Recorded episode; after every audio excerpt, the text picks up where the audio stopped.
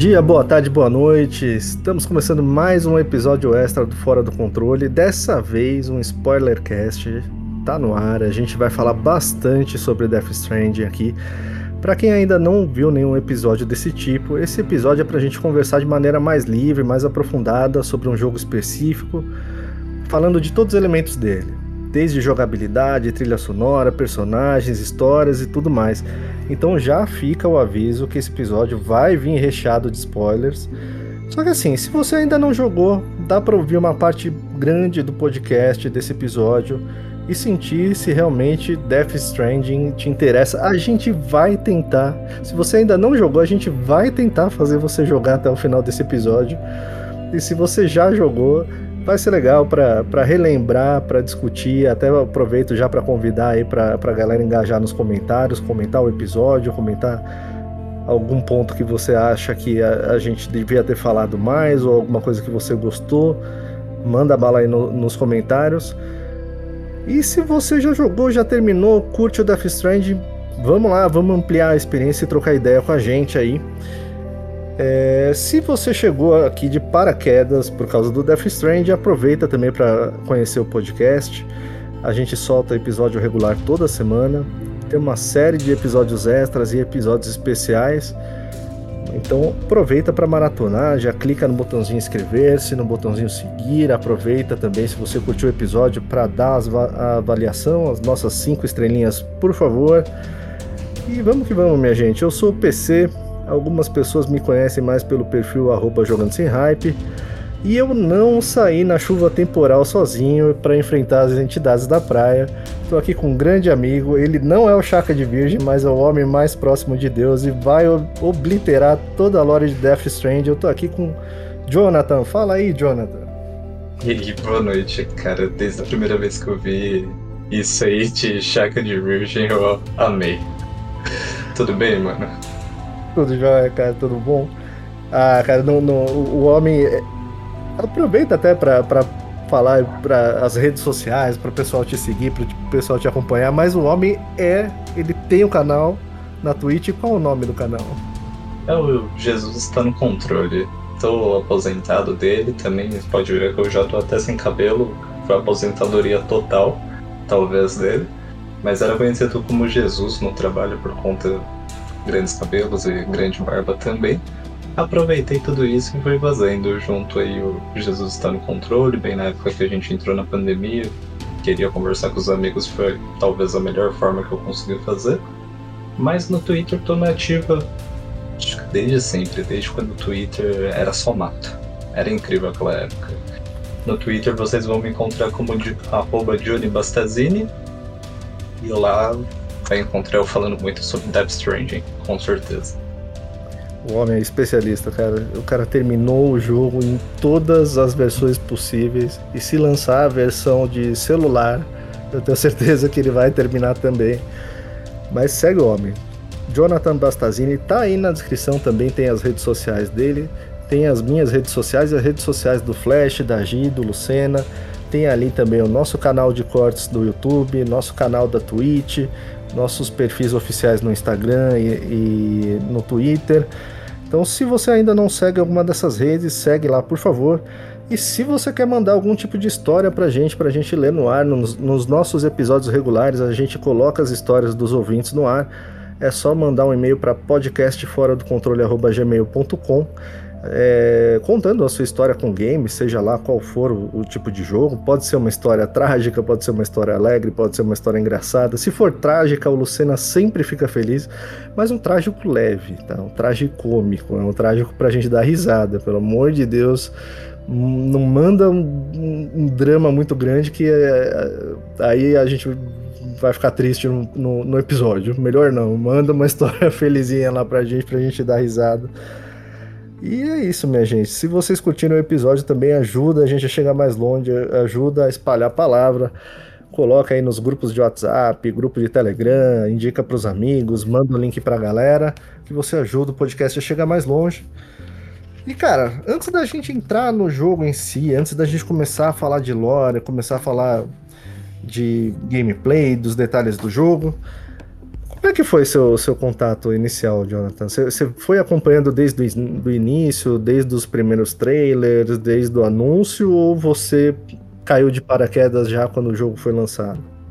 Não, exatamente no primeiro dia do primeiro anúncio que teve, eu já tava lá, eu vi. O começo da coisa já foi muito louco, porque o primeiro trailer é bem. quando a gente não sabe realmente o que, que tá acontecendo aparece alguém deitado lá na praia, um monte de siri, caranguejo jogado, morto pela areia. Chega na pessoa, a pessoa levanta, tem um bebê com ela. Aí, pá, é o Norman Reedus. Falei, não, mano. O que, que o Kojima tá aprontando nessa aí? Porque o que eu gostei bastante também foi que a gente teve o PT Silent Hill lá atrás, quem jogou, jogou, que, que coisa. Mas era um trabalho dele junto com o Norman Reedus e o Guilherme Del Toro. E é legal que ele manteve isso mesmo depois de tudo que aconteceu, desde a saída dele da Konami. Então ele levou isso pro projeto próprio dele, tipo, pra vida. Porque a produção que ele fez a partir daí é tipo uma coisa de louco. Uma coisa de louco mesmo. Então eu lembro exatamente disso. Eu vi o anúncio, já compartilhei com meu, prim... meu melhor amigo, falando: Meu, olha isso aqui, olha, o que, que o, o cara tá aprontando. E depois eu fui acompanhando sempre que tinha qualquer atualização nova, qualquer trailer novo, eu já ia animando bastante. Mas é um jogo que desde o início já tem um, um contato comigo desde o primeiro momento, já muito positivo.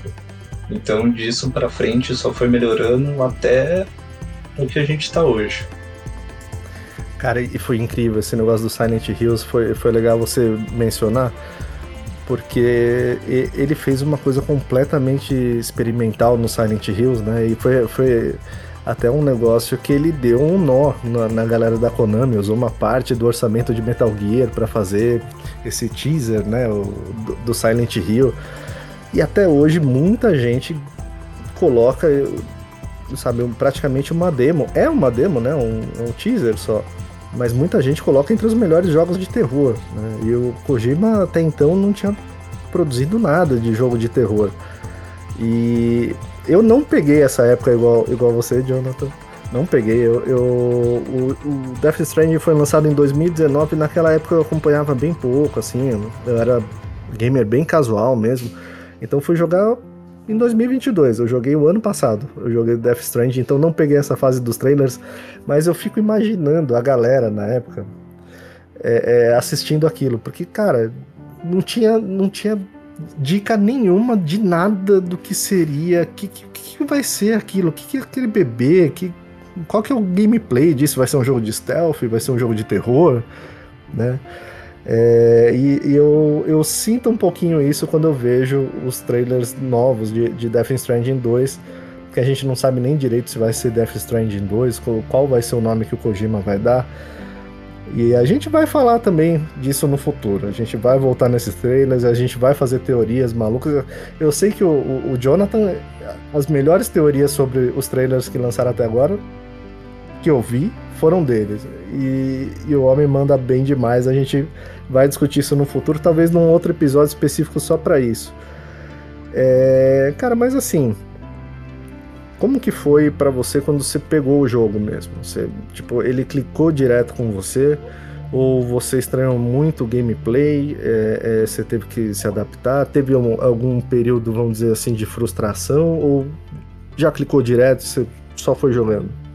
Não, foi completamente direto, porque um tempo antes dele lançar, eles tinham feito já o trailer de gameplay, já tinha mostrado um pouco do, do próprio sistema dele, sobre você se conectar com as outras pessoas, você construir o seu mundo com as pessoas, que isso vai ajudar o seu completamente o seu jogo inteiro. Essa questão de você se empenhar a fazer as coisas e, pô, eu mesmo pego começa aquela parte da estrada, dali para frente eu só paro quando eu termino, porque é muito bom e é muito mais fácil o jeito que aquilo se transforma durante o jogo. Mas já tinha mostrado também os usos de sistemas, a coisinha da escada, você colocando um, um gancho, descendo a cordinha numa montanha, atravessando um rio. Eu falei, meu, o, o, cara tem que ter uma mente já muito à frente para criar uma coisa completamente do zero, um mundo do zero. É, toda essa gameplay quase do zero também. E quando lançou, primeira experiência já foi bem diferente, porque você literalmente tem que aprender a andar. Não é um jogo que você vai para frente só, porque você tem que aprender a andar em tudo que você tá passando, todo o terreno que você vai encarar na sua frente. Tem o, o da Drake que vai mostrar quais são os riscos do, do ambiente que você tá pisando para não dar um passo em falso. É... Então dali para frente eu já achei muito bom. A única coisa que eu sinto bastante falta nele, talvez seja a minha única coisa negativa no jogo, que ele traz pra gente de alguns pontos, mas não mantém contínuo, é a questão da música. A música, a gente tem aqueles pontos de passagem que vai ter, eu sei cada música que vai entrar em cada cena, a duração que ele tem, mas da forma que ele mantinha em Metal Gear, você pegava o Android, colocava lá uma trilha sonora e falava vamos embora. Isso é uma coisa que eu sentia falta, porque é uma caminhada muito grande de um ponto A para o ponto B às vezes e uma música, se ela não tá ocorrendo ali na hora, seria uma boa estar ali para ouvir. Tanto que eu até compartilhei nessa última experiência que foi a que eu joguei no computador, talvez foi a vez mais divertida, até porque o pessoal estava bastante empenhado que o jogo ia sair da Game Pass, então estavam trabalhando muito no mundo, de verdade, estavam construindo muita coisa, acho que o pessoal só queria terminar antes dele sair. E tem essas outras opções, porque a, a versão do PlayStation ela não deixa você abrir outros aplicativos é, em outro modo. Então eu não conseguia abrir o Spotify, por exemplo, enquanto eu estava jogando o jogo, tanto na versão do PlayStation 4 quanto a Director's Cut do PlayStation 5. Então a do computador mesmo, a do Windows, eu consegui colocar o Spotify, então, e escutando minha música, ponto A ponto B, o tempo todo. Quando vinha a música do próprio jogo, eu pausava e deixava ela rolar. E também essa questão que eu falei dos outros ajudando realmente foi Gastei até mais horas nessa versão, porque o pessoal realmente estava empenhado. Então dá para ver que a construção que o jogo faz de você se conectar com as outras pessoas realmente foi uma coisa que deu certo. Ele pensou, vou fazer uma coisa diferente, mas uma coisa diferente realmente dá certo. Você vê as pessoas querendo manter aquilo, o mundo, para facilitar para todo mundo, criar rotas, rotas que não existem no jogo. Você cria sua rota, por exemplo, a tirolesa. Você faz uma ponta outra de tirolesa, você ajuda completamente todo mundo no jogo para fazer as entregas, side missions. Então é bastante interessante o mundo que ele criou e foi algo que me pegou bastante já desde o início. A partir do momento que eu criei, já a primeira coisinha, eu falei, pô, da hora. Chegou a primeira curtida da primeira pessoa ali que usou aquilo também falou, meu, sensacional. Aí quando você vê aquilo no final do jogo, você fala, fiz um bom trabalho com um bom trabalho para trás. Cara, eu até entendo é, essa. Porque, de certa forma, né, é, é, essa ausência de música durante, durante boa parte do jogo ela dá um peso maior para cenas onde a música entra, né? E aí uhum. você falou muito bem, assim, você até memorizou as cenas e os lugares, as missões onde entra a música e, e aquilo tem, foi extremamente marcante, né? É, para mim, assim, o Death Stranding tem alguns momentos associados com música que eu só tenho em dois ou três jogos. Por exemplo, com o Unshaking do Red Dead Redemption, o 2, né? O Red Dead 2. É, algumas músicas do Nier Automata tal, mas ele assim é fantástico essa associação que ele, que ele cria, mas ao mesmo tempo tem esse, esse lado meio ruim de você ficar, às vezes, muito tempo sem, sem trilha sonora ou sem poder colocar a sua trilha sonora, dependendo da versão que você está jogando. Né? Mas sobre isso, cara, é engraçado o seguinte, né? O jogo foi lançado em 2019, eu joguei em 2022, joguei no ano passado. Né? E quando eu, eu joguei, ele ele tava já há algum tempo, não, não, não, aconteceu nada de especial, né? Eu comprei ele ali numa promoção tal. É, eu já tinha jogado algumas coisas do Kojima, mas eu nunca fui muito a fundo, porque o Metal Gear, por exemplo, eu nunca fui muito do stealth, né? Então eu joguei, mas eu não fui a fundo pra caramba, não terminei eles. Eu joguei o 2 e o 3, tá? Até, é até uma depois da minha experiência do Death Stranding, é uma, é uma pendência que eu quero que eu quero tirar, né? Eu quero começar a jogar os Metal Gear em algum, algum tempo aí na frente. Mas é, é, é foi engraçado para mim, porque quando eu comecei a jogar em 2022, provavelmente eu peguei um vale ali de pouca gente jogando. Né? Então eu não via tantas estruturas, assim, eu não peguei uma galera tão grande jogando tinha bastante estrutura, tinha coisa do. Você percebia itens deixados pelo cenário, as escadas, tal, tirolesa. Por exemplo, tirolesa tinha muito pouco. A corda de alpinista lá tinha bastante, né? Aquela. Aquela cordinha para você subir tinha bastante, escada tinha bastante, ponte tinha alguma coisa, estrada mais ou menos. Mas sobre o jogo em si, cara, eu, eu não costumo ficar vendo muito.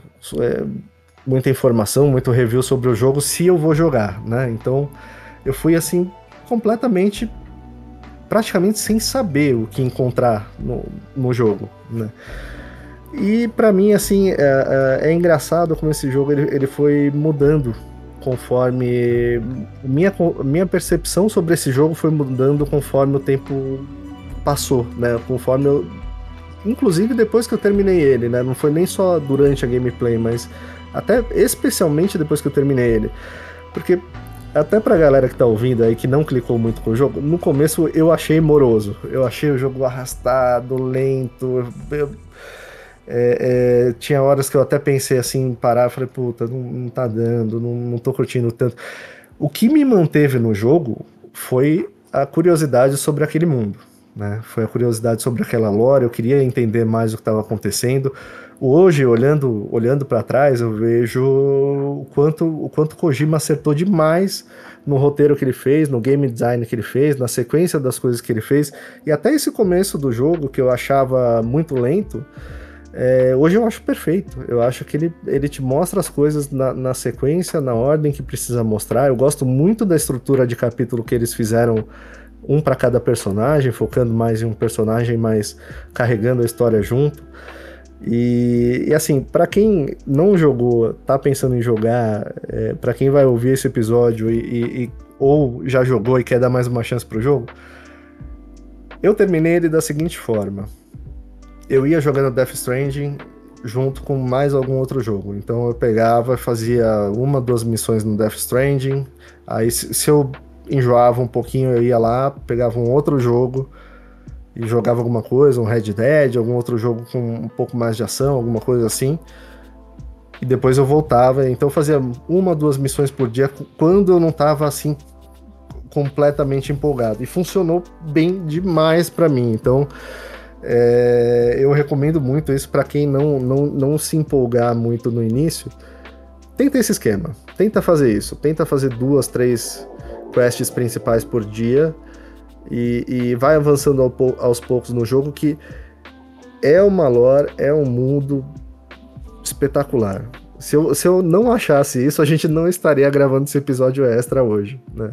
E, e eu, eu digo isso assim, é, é o efeito que teve para mim. É um jogo que eu terminei e depois que eu terminei ele, cada vez que eu penso naquele mundo, naqueles personagens, naquela história, é um jogo que ele só cresceu para mim, de importância. Hoje eu acho um dos jogos mais criativos dos últimos anos da indústria, talvez da história da indústria, né? Então eu acho que vale muito a pena dar essa, essa chance. Não clicou direto comigo, talvez porque eu não, não, não tinha esse background com Kojima que o Jonathan tem e, e muita gente tem também, então a, a galera já, já, já ia esperando é, é, essa, essa história, esse toque de Midas do Kojima. E eu, eu não tinha isso, e, e, eu também não tinha visto muita coisa dele. Então, tudo para mim era, ali era novidade, né? Então, no começo pareceu moroso demais, mas a gente vai chegar nisso agora. A gente vai entrar nessa parte agora. Então, é, galera. O jogo, Pode, pode falar, pode falar. O jogo ele é algo completamente único. Se você não dá chance, você não vai conhecer. E é o real problema de várias pessoas. Elas vão começar, pode achar que não vai engatar, vai ficar naquilo ali, mas muitos outros amigos meus deram uma segunda chance, ou mesmo só pegou o jogo para começar e falar: não, vou, vou jogar porque você não para de falar disso aí. São pessoas que chegam no final do jogo e falam: pô, obrigado. Obrigado de verdade, ou senão eu vejo alguma pessoa jogando e falo: não, isso aí você vai ver quando chegar no final, vai. No Twitter mesmo. Várias pessoas com o tempo, tipo, 2019 pra cá, já vi muitas pessoas jogando em tempos diferentes. Você mesmo, acho que a primeira interação que você viu que eu não batia bem da cabeça com esse jogo foi quando você postou aquela imagem em Mountain Knot City e você falou que não sabia o quanto estava ali para frente do jogo, quanto que faltava. Só de olhar o mapa eu falei, então, se você tá aqui, você já fez até essa parte da história e agora vai faltar mais ou menos isso, isso e isso e mais isso aqui. Aí você falou, meu, só de ver o mapa, só de ver o mapa. É exatamente Foi inacreditável isso. isso, é verdade. Você falou, eu tô lembrando. Eu tava no meio do jogo, eu perguntei assim, pô, será que eu já passei da metade da campanha? Foi alguma coisa assim, né? E aí você. O cara, o cara, só de olhar o mapa dos Estados Unidos, ele falou, não, ainda falta isso, isso, isso. É, eu lembro exatamente desse dia aí.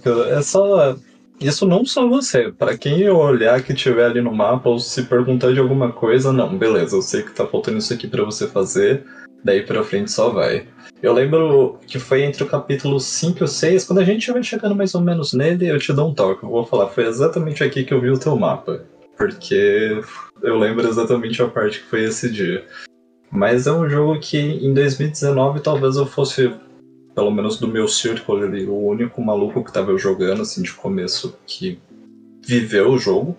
Foi o primeiro mês, ele saiu em 8 de novembro de 2019. Consegui ele exatamente no primeiro dia, eu já tava... A loja ia abrir 9 horas, eu tava 8 e meia lá já esperando. Abriu, peguei o meu, fui para casa, comecei a jogar ali já e fui terminar bem no início de dezembro, mais ou menos. Tipo, terminar, platinar ali e já falar. É a experiência mesmo. Aí pra frente eu vi muitas pessoas jogando, fico muito feliz quando alguém vai lá, joga, fala, ah, lembrei de você, ou alguém pega e me pergunta alguma dica. DM mesmo, o pessoal já me chamou bastante para perguntar, meu, isso aqui, como é que faz? Como é que vai para frente? Meu, da hora. Meio que virei uma referência, pelo menos, em uma coisa, em um jogo, num assunto. Então, curti bastante. Até depois, quando eu fiz a própria thread com o trailer do Death Stranding 2, ele furou a bolha. Era algo que eu vi uma coisinha aqui, postei, outra coisinha ali, postei. E falaram, por que, que você não junta tudo? Ah, vamos lá. Lembra que eu fiquei um sábado o dia inteiro tentando postar isso, dava errado, perdia tudo, tinha que reescrever porque o, o Twitter só fechava na minha cara com tudo. Então eu tive que tacar para um bloco de notas, tentar fazer pelo PC. Meu, foi uma gambeta, mas deu certo. Postou. Valeu a pena porque furou muito a, a bolha assim do jogo. Eu não esperava que ia ter real aquele alcance. Eu só queria juntar minhas ideias porque foi aquilo. Falei, eu tô, eu tô maluco assistindo isso aqui, eu preciso organizar de alguma forma. E do jeito que eu organizei foi exatamente daquilo que saiu. E até a partir disso também veio o convite de estar aqui hoje. Se não fosse isso, não, não sei também se já tá, estaria tão engajado para estar aqui e ter essa participação. Ah, não, já estava nos planos. Já, já tava nos planos. Você terminou, você platinou no PlayStation, no Xbox. É, eu fiz o do PlayStation em 2019 mesmo, bem no início. O Director's Cut, quando ele saiu, eu já joguei também desde o lançamento. Acho que era 24 de setembro de 2021. Eu lembro até as datas, hein? E ainda me entregaram um dia antes. Me entregaram dia 23, se não for me engano. Ou eu só tô pulando um dia. Mas Foi aproximadamente isso. Já platinei daí pra frente. E esse ano, quando eu peguei o notebook que rodava, eu falei, não, é a primeira coisa que eu vou começar a jogar. Só que o do notebook eu demorei um pouquinho porque eu passei por um processo de mudança e nisso eu já ia conseguir ter um monitor. Eu falei, não, vou deixar para jogar no ultra wide, que, né, ter outra visão do jogo que eu nunca tive. Que foi essa mais recente que acabei literalmente essa semana. Fiz o famoso 1000G nele. Então eu terminei, passei até mais tempo por aquele motivo mesmo. O pessoal estava muito engajado em criar aquele mundo, manter aquele mundo e ajudar o pessoal a fechar o mais rápido, porque a estrutura do jogo, quando você completa a estrada ou quando você cria caminhos de outras formas que facilita a pessoa de ir ponto A para o B, mesmo que seja para a história, facilita muito. Já adianta muito o caminho, um caminho que você poderia levar 10 minutos você corta em dois com uma tirolesa. Então faz bastante diferença. É, se, se, eu pudesse dar uma dica pro pessoal, assim, para para quem quer jogar, é tirolesa. Principalmente nas montanhas ali. Tem algumas montanhas, tem algumas missões ali na neve que você tem que fazer ida e volta. E eu não coloquei tirolesa, então sofri pra caramba pra fazer ida e volta nessas missões da que você tem que levar suprimento médico, esse tipo de coisa. É, tirolesa, é, eu, eu acho até. Dependendo do, do, do, cenário, do lugar que você vai, facilita até mais do que a estrada. É, sim, sim. é uma mão na roda, assim, gigantesca, gigantesca. E, mas é, é, é engraçado isso, né? O, o, jogo ele, ele possibilita até isso, até o nível de, de conexão entre as pessoas, ele pode dar uma variada de acordo com a quantidade de gente que está jogando e está disposta a criar essas estruturas e, e, tudo mais, né? Agora, partindo já um pouquinho pro, pro mundo, para quem não conhece ainda o jogo ou para quem já conhece, só para explicar bem de leve como que funciona aquele mundo, né? Uma série de explosões gigantescas acontecem pelo mundo, né, praticamente simultaneamente. É, depois essas, essas explosões ficam conhecidas como obliterações, e isso significa basicamente o fim das, das grandes cidades, o fim das, dos grandes estados e das grandes aglomerações humanas. Né? Inicialmente pensaram que era um ataque terrorista, algum tipo de ataque terrorista em escala global, mas é ali naquela hora que começam a surgir, começam a perceber uma nova substância, o Kiralium, aquele cristal em forma humana que quem jogou já, já viu várias vezes, que parecem duas mãos juntas, né?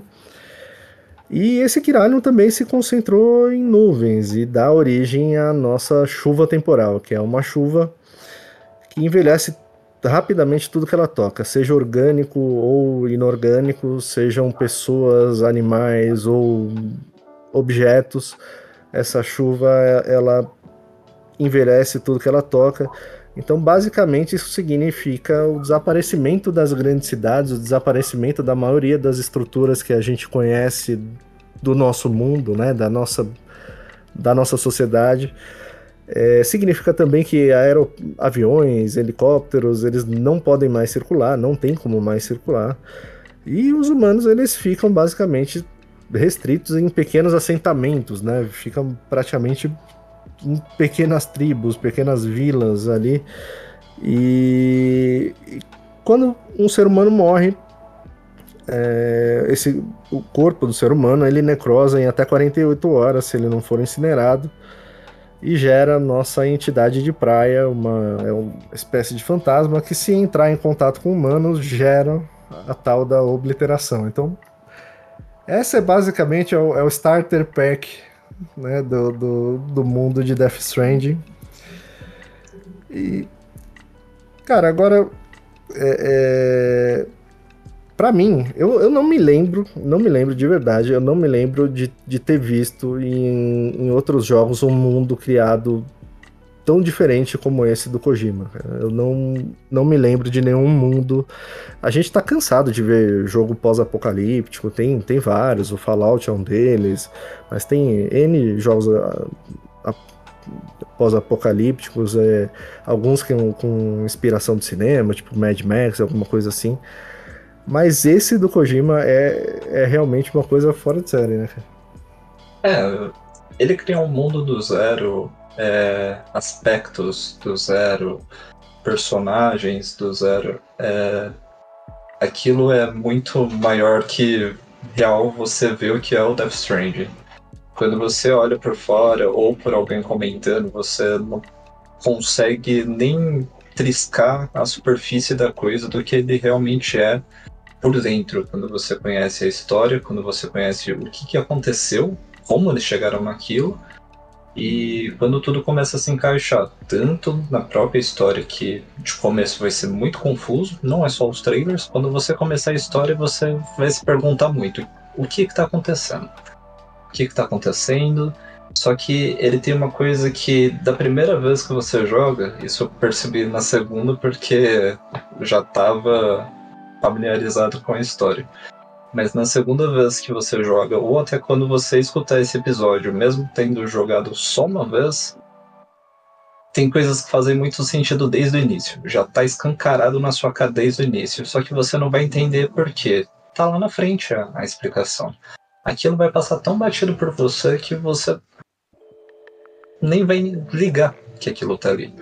Só que é algo muito interessante do próprio roteiro, porque já tá ali, já tá presente fazendo a história, só que você só vai entender realmente lá na frente, porque tudo vai fazer um sentido com os personagens e com a própria história, quase lá pro final. Você vai parar e lembrar e falar, pô, faz muito sentido aquilo ali atrás, e lembrar. Se não, só numa próxima experiência, jogando de novo, vendo um vídeo, ou até mesmo aqui escutando quando a gente chegar num personagem e ter uma coisa escancarada lá para comentar mesmo. É, eu, eu até antecipei algumas coisas, né? Isso que eu contei é, é assim, é, é, a superfície do iceberg, né? Eu contei assim, basicamente como que funciona o mundo, né? É, o, o que, que é o mundo de Death Stranding, o que, que aconteceu com o mundo e, e, isso você vai ganhando mais forma conforme você avança. Eu só dei uma explicaçãozinha de algumas coisinhas que ficam mais para frente, mas ainda é um nível bem baixo de spoiler. É um, não, não tem spoiler praticamente nessa parte que eu contei. É, mas é incrível essa construção de mundo e, e isso acontece bastante, Jonathan. Né? Eu, eu, eu percebi também a mesma coisa. Depois que você termina e você entende a história, você percebe o quanto estava escancarado, várias coisas da história estavam escancaradas muito antes ali para você, né? E agora, que, começando pro jogo, é, que, que Kojima esteja com a gente, mas indo, indo pro jogo. É, cara, no início, eu, eu até comentei um, um pouquinho antes que eu achava o início lento demais, né? Eu achava lento, trabalhoso. E hoje, cara, eu, eu, eu acho ele perfeito. Olhando assim em retrospecto, eu acho que o início ele é do jeitinho que ele tem que ser, cara. É, é uma das histórias mais complexas que eu vi até hoje em um jogo e não tem como você ter uma introdução tão simplesinha para esse tipo de, de história e para as mecânicas do jogo, né? Então eu, eu vejo ali uh, que, que o começo, o começo ele serve mesmo para te inserir naquele mundo, né? E para mostrar as dificuldades de um ser humano normal naquele mundo, né? É, apesar de você estar tá controlando o Sam, o Sam, que não é exatamente um ser humano normal. Logo de cara eles mostram ali a chuva temporal. Logo na primeira, na primeira cutscene já mostra ali a chuva temporal. É, em pouco tempo você já tem um contato inicial ali com a Fragile em pouco tempo já aparece um, um, uma IP, né? Já aparece uma entidade da praia. É, mostra também logo nesse início como que acontece, como o que que acontece quando um ser humano morre, como que ele necrosa, o que que é obliteração, o que que é essa grande explosão. Mostra também essa ida e volta do, do, do Sam, né? E quando ele, quando ele morre, que ele vai para emenda, né? E, e, cara, uma coisa que eu gosto muito do início, principalmente quando, quando o Sam vai, vai lá no incinerador, é, é, é, que ele, ele chega até a tocar, de certa forma, no terror, né? Porque você tá sem o Bibi, né? Você tá ali levando a, a um corpo lá para o incinerador e aparecem aquelas entidades ali, você, você tem pouquíssimas armas para lutar contra elas, não, não, não tem muito o que você fazer, você tem que tentar esquivar. E eu, eu acho, eu gosto muito de como o jogo ele vai escalando a, a, as suas possibilidades de enfrentar as, as entidades da praia, né? Você começa praticamente tendo só que fugir, né? Você tem que desviar, tentar desviar, e é difícil fazer isso no começo, né? E você não tem praticamente arma nenhuma para usar. É, é, é uma coisa que eu gosto demais da, da, desse início do, do, do Death Stranding. Aí até uma coisa que ele fala pra própria Fragile na caverna, quando ela encontra ele, ela pergunta se ele consegue ver. Porque isso. Os dois se pegam com a lágrima escorrendo, que é a alergia que eles têm sobre o Kiral, que tem ali no ambiente. Então eles têm essa alergia que vai acabar fazendo escorrer aquela lágrima. Então ela pergunta se ele, com, ela, ele consegue ver as entidades. Ele fala que vê não, mas consegue sentir elas. Então isso já é propriamente das pessoas como eles que têm dons que possibilita a sentir pelo menos ali ou até mesmo das outras formas que eles encontram durante o jogo, que era igual a conexão com os bebês.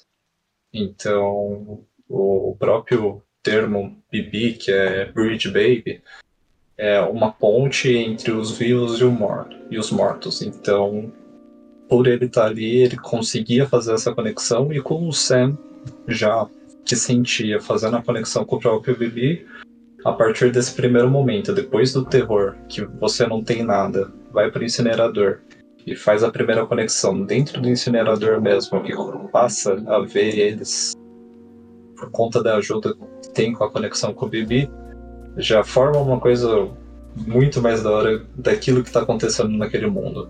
Você já tem uma visão que, tipo, já tive que aprender a andar ali atrás, agora eu tô vendo que se começa a chover, eu vou enfrentar isso aqui, e é só o início.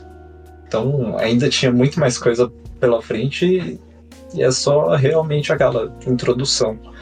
É isso aqui que vai ser o jogo mas não é só isso que vai ser o jogo. Então lá na frente a gente vai ter muito mais coisas que vai estar. Tá, ter um porquê, tá aqui, o, o que, que aconteceu para estar tá aqui. Então é um mundo novo que ele te apresenta, te apresenta as mecânicas, você vai aprendendo com elas, mas lá na frente tudo vai fazer um sentido porque estava acontecendo. É, e, e esse começo, né? A, além dessas explicações, é, é, que assim, muita coisa, muita coisa, você. É, é como a gente estava falando. Você não com, tá escancarado para você. Só que você não tem, você não conhece aquele mundo e aqueles personagens o suficiente para entender o que tá rolando ali. Né? E conforme você vai avançando na trama, você fala assim, pô, isso aqui tava no começo. É, é, é, é bem, é bem engraçado isso é bem é muito bem estruturado a forma como, como eles elaboraram o roteiro e a, o game design mesmo dele, né? A estrutura dos capítulos. Agora só pra gente entrar um pouquinho mais na história, né? A gente tem ali o, o prólogo, que é esse momento que o, o, Sam ele tá ali com a moto e, e começa a chuva quiral, aí ele encontra ali a Fragile pela primeira vez. É, e ele tá indo fazer uma entrega. Ele chega para fazer essa entrega, aparece. Uh, ele, ele faz essa entrega para Bridget, né? E, e ali, ali que começa o seu objetivo, vamos dizer, o objetivo principal do jogo, né? Ali que, que te mostram o objetivo principal que é você reconectar as cidades da América, né? É, como eu falei antes, as obliterações elas praticamente aniquilaram todas praticamente não, aniquilaram todas as grandes cidades, todo mundo passou a, viver em assentamentos pequenos, em, em, grupos pequenos de pessoas, em bunkers, né, em esconderijos subterrâneos. Aquele mundo ele é extremamente agressivo, então imagina você é, qualquer ser humano normal que saísse ali, ele correria o risco tanto da chuva temporal como encontrar essas entidades, É, tem nesse mesmo mundo também tem terroristas, tem outras ameaças que a gente vai falar mais para frente.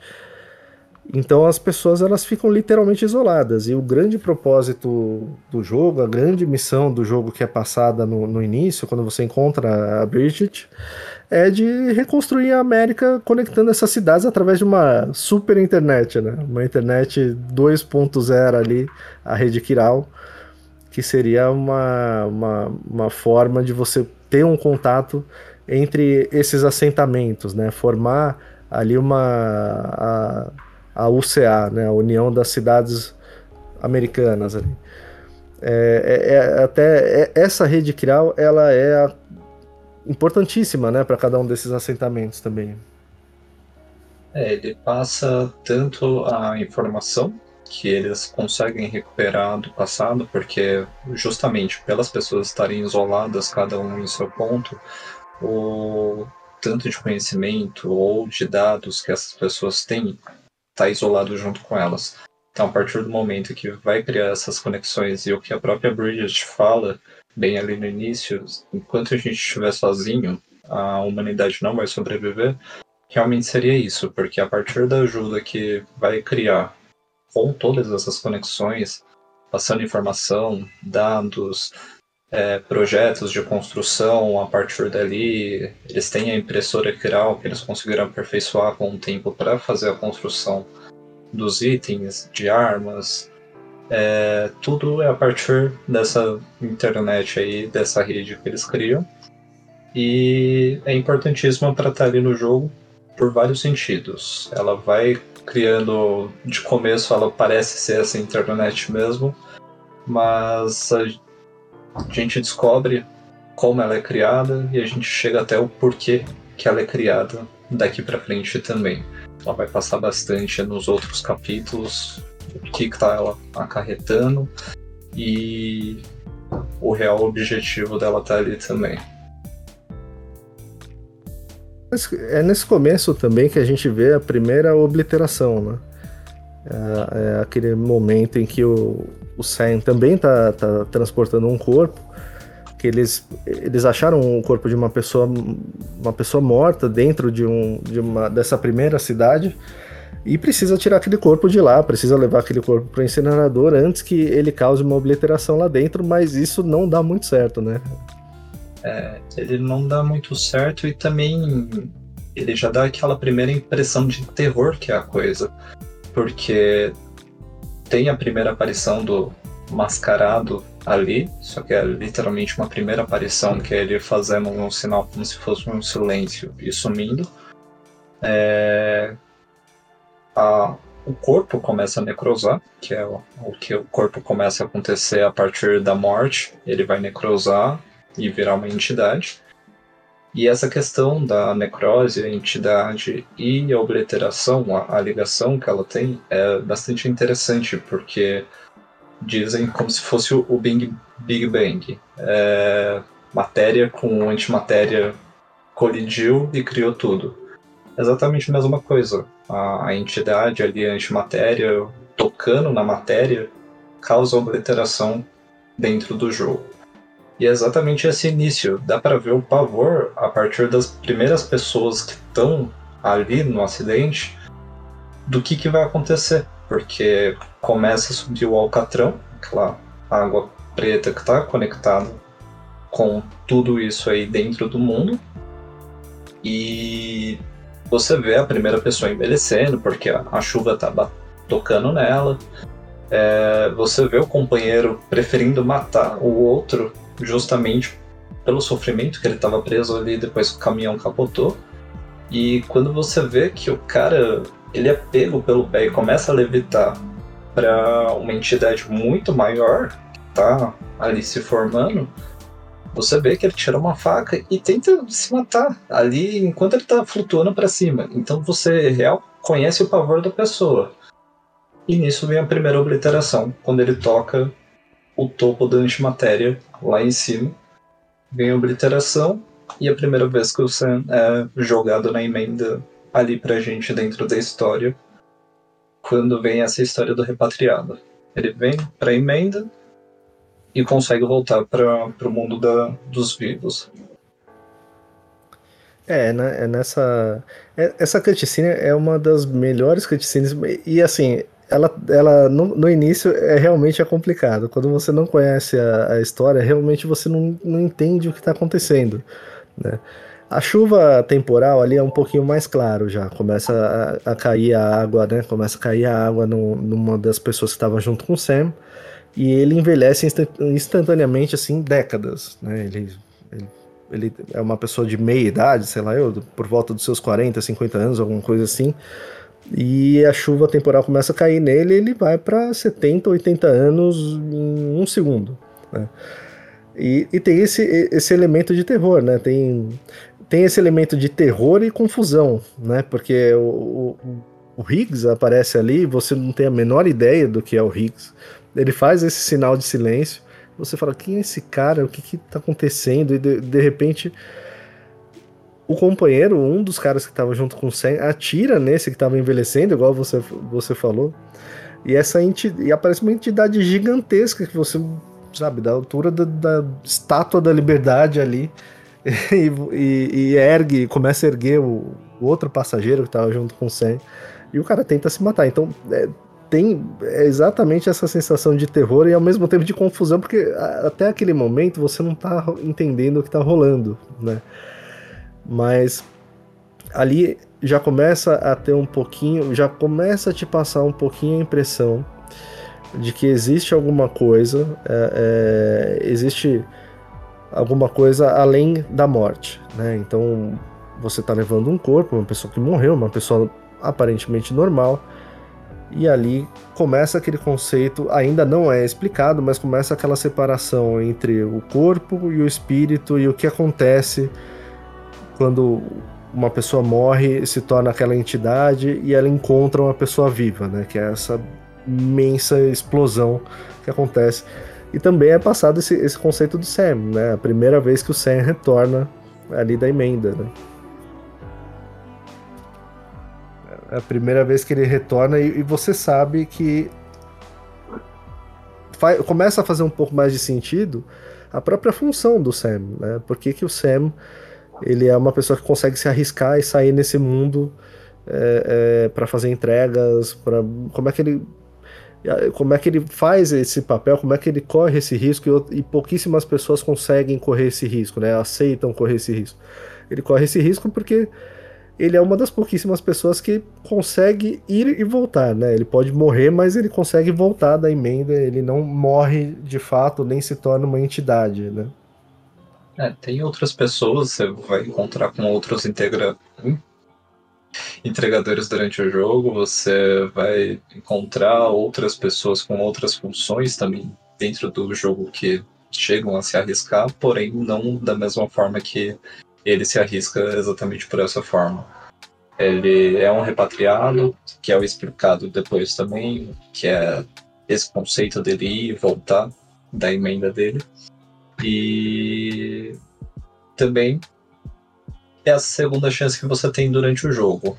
Todo que é como se fosse seu game over. Você vai ver isso outras vezes se acontecer pelo jogo, de morrer com uma obliteração, qualquer outro acidente que vai causar uma obliteração. Você vai ver essa mesma cena que é, é jogada ali no início, logo depois desse, dessa primeira cutscene. Essa cena se repete. E, inclusive, obliteração. Eu tentei fazer um ataque terrorista contra os terroristas. Eu, eu deixei um corpinho lá para ver se acontecia uma obliteração no acampamento deles, mas não, não, não, não deu certo. É, eu já fiz um massacre. Já, já fui no acampamento e ia levando de um em um para o incinerador para ver se ia acabar resetando ali. Mas depois de um certo tempo, outros ocupam o mesmo lugar acabam ocupando. Mas então, nesse, nesse início, a gente, quando o Sam chega e, e vai conversar ali com a, com a Bridget, a gente fica sabendo que ela é a mãe adotiva dele, né? E ela é a presidente dessa UCA, da United Cities of America. É, é ali que ela dá essa missão inicial pro Sam, essa missão inicial não, essa missão principal do Sam, que é reconectar esses assentamentos, essas cidades, ao longo de, de todos os, os, Estados Unidos. Então você literalmente você vai de uma ponta a outra do mapa. Né? Só que a, a Bridge morre logo em seguida e o Sam é obrigado a levar ela para o incinerador, né? Acreditando ali que se, se o corpo dela ficasse ali, ela poderia também causar uma obliteração, né? É, bem nesse início você já faz essa primeira entrega com a Bridges lá pro incinerador. É... Logo depois que ela pede esse favor pro Sam de reconectar as pessoas, ele não tá dando muita bola para essa questão, mas depois que vem a cartada junto com o Die Hardman, logo depois que ele volta do incinerador, falando sobre a Emily, e ela tá lá presente, que supostamente é a filha da própria Bridget. O Sam encontra ela por ali e praticamente é o um motivo que vai fazer ele real querer ir para frente com o plano que a Bridget tinha passado de reconectar as pessoas. Se não fosse talvez esse gatilho que prepararam para ele aceitar essa missão, que só ele poderia concluir a missão por N motivos, é, não teria acontecido. Então, se não fosse aquela entrega exata, tudo aquilo acontecendo para ele chegar na Bridget exatamente no ponto antes da morte dela, para ela pedir aquilo, e já tem aquela primeira menção: eu vou te esperar na praia antes dela morrer. É muita coisa pra frente. É, é muita coisa que você já fica se perguntando dali que que tá acontecendo? O que que tá acontecendo? O que é essa praia? Cara, mas ó, eu, eu gosto dessa missão de levar ela no incinerador. Eu lembro do, do impacto, assim, inicial dessa missão. Eu, eu, eu tava comentando antes. Tem essa característica um pouco de terror ali das entidades. Mas o fato de você levar ela nas costas e de ser uma, uma primeira caminhada mais longa, vamos dizer, né? É, e, e, e, ela tá embrulhada ali, como se fosse num, num como se fosse até um, uma múmia mesmo, um sarcófago, uhum. alguma coisa assim, né? E, e é muito vi visualmente assim, é um negócio fora de série também, né? Porque mostra tudo, mostra colocando ela ali no incinerador e tudo mais, né? É, e até o primeiro impacto que você tem com o ambiente, assim, que você sai já da, da capital, primeira vez que você olha tudo aquilo que você consegue real percorrer, ele já traz um impacto diferente. Você já tem que pensar na sua primeira estratégia ali, passando por uma série de córregos que tem pelo caminho. Você olha para sua primeira montanha e pensa: como é que eu vou subir isso aqui? Como eu vou descer disso aqui com o corpo nas minhas costas? A música, exatamente nesse trecho também, quando você começa ali a sair da capital, que ela começa a tocar, então tem todo esse acompanhamento até você chegar lá e da própria cena também, de colocá-la no incinerador, que é, são locais grandes que eles mantêm justamente por conta desse mundo, é uma adaptação pós Death Stranding que eles precisaram criar, que é os incineradores para justamente descartar os corpos.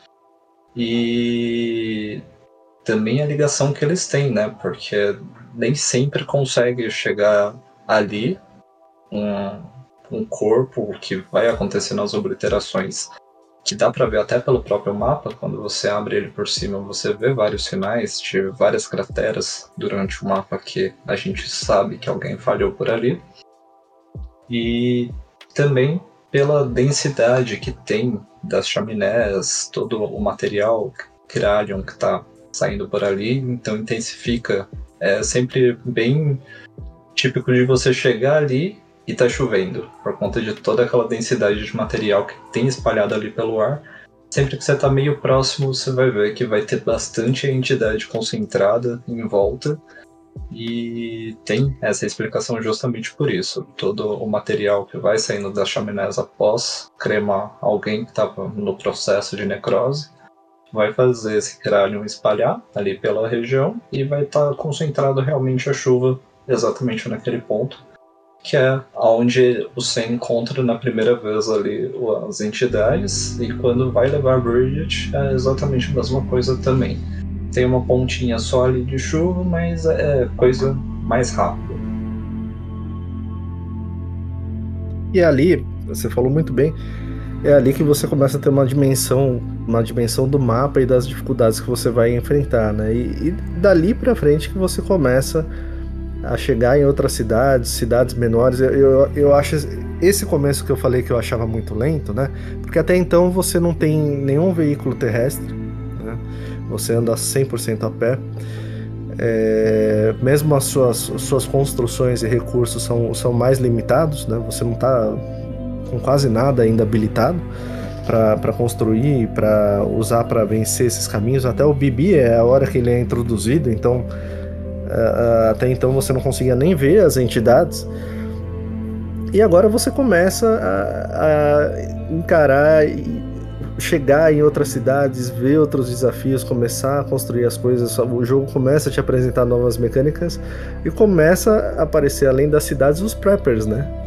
Ali que é, bem no início mesmo, dos segundo para o terceiro ponto que você já vai, você já tem a possibilidade de encontrar um que justamente é um dos easters tão espalhados ali pelo próprio mapa, que é o, o Jeff, que é o colecionador colecionador de Ludens. Então você já encontra ele ali como um prepper um pouco para cima da do centro de distribuição. Você encontra ele um pouquinho para o oeste do centro de distribuição, numa colina, você chega lá, você encontra o cara e já faz essa primeira conexão com ele, leva vários outros materiais para ele que se concentra em coleção de bonecos mesmo, uns dinossauros de plástico, uns bonecos próprios de algum filme ou jogo. E esse início real ele vai te apresentar a mecânica, como ela vai ser desenvolvida com as construções, justamente porque você vai fazer a primeira ponte ali entre um rio e outro. Você vai construir o primeiro gerador de energia, mas isso você só vai construir depois que você reconectar a usina de energia que está lá depois de uma floresta também. Então ele tem todo um propósito para você chegar até o objetivo do Sam, que seria o lago para atravessar só que até ele chegar lá, ele teria que ter toda essa passagem. Descobrir como é que faz uma coisa, reconectar ali a parte da energia para eles conseguirem recuperar e construir dentro da rede coisas que conseguissem fornecer energia com o próprio gerador. Se a área está conectada junto com a rede, a, a rede, eles vão conseguir fazer essa construção dentro, também limitada por conta do conhecimento que eles têm logo ali de início então você não tem muitos recursos, você tem algumas construções, mas conforme vai passando o jogo, conforme você vai encontrando outros lugares que tem outros projetos, esses outros projetos começam a ser compartilhados com você e você vai conseguir aumentar o seu arsenal de coisas para construir ali pelo mapa. Mas logo de início é importante justamente para isso. Tem ali já um gerador que você começa a usar uma moto, já quebra muito galho logo de início, mais ou menos, se falando, porque já vai uma caminhada até você chegar ali e pegar a primeira moto. Mas é, é importante justamente para isso. Você já tem um. consegue sentir uma primeira impressão entre um episódio e outro. O que, que vai te levar dali para frente, mais ou menos o que, que vai ser o jogo dali para frente nessa relação. Conectar, fazer as entregas e construir o seu mundo. Que o, a dificuldade do jogo você constrói mesmo.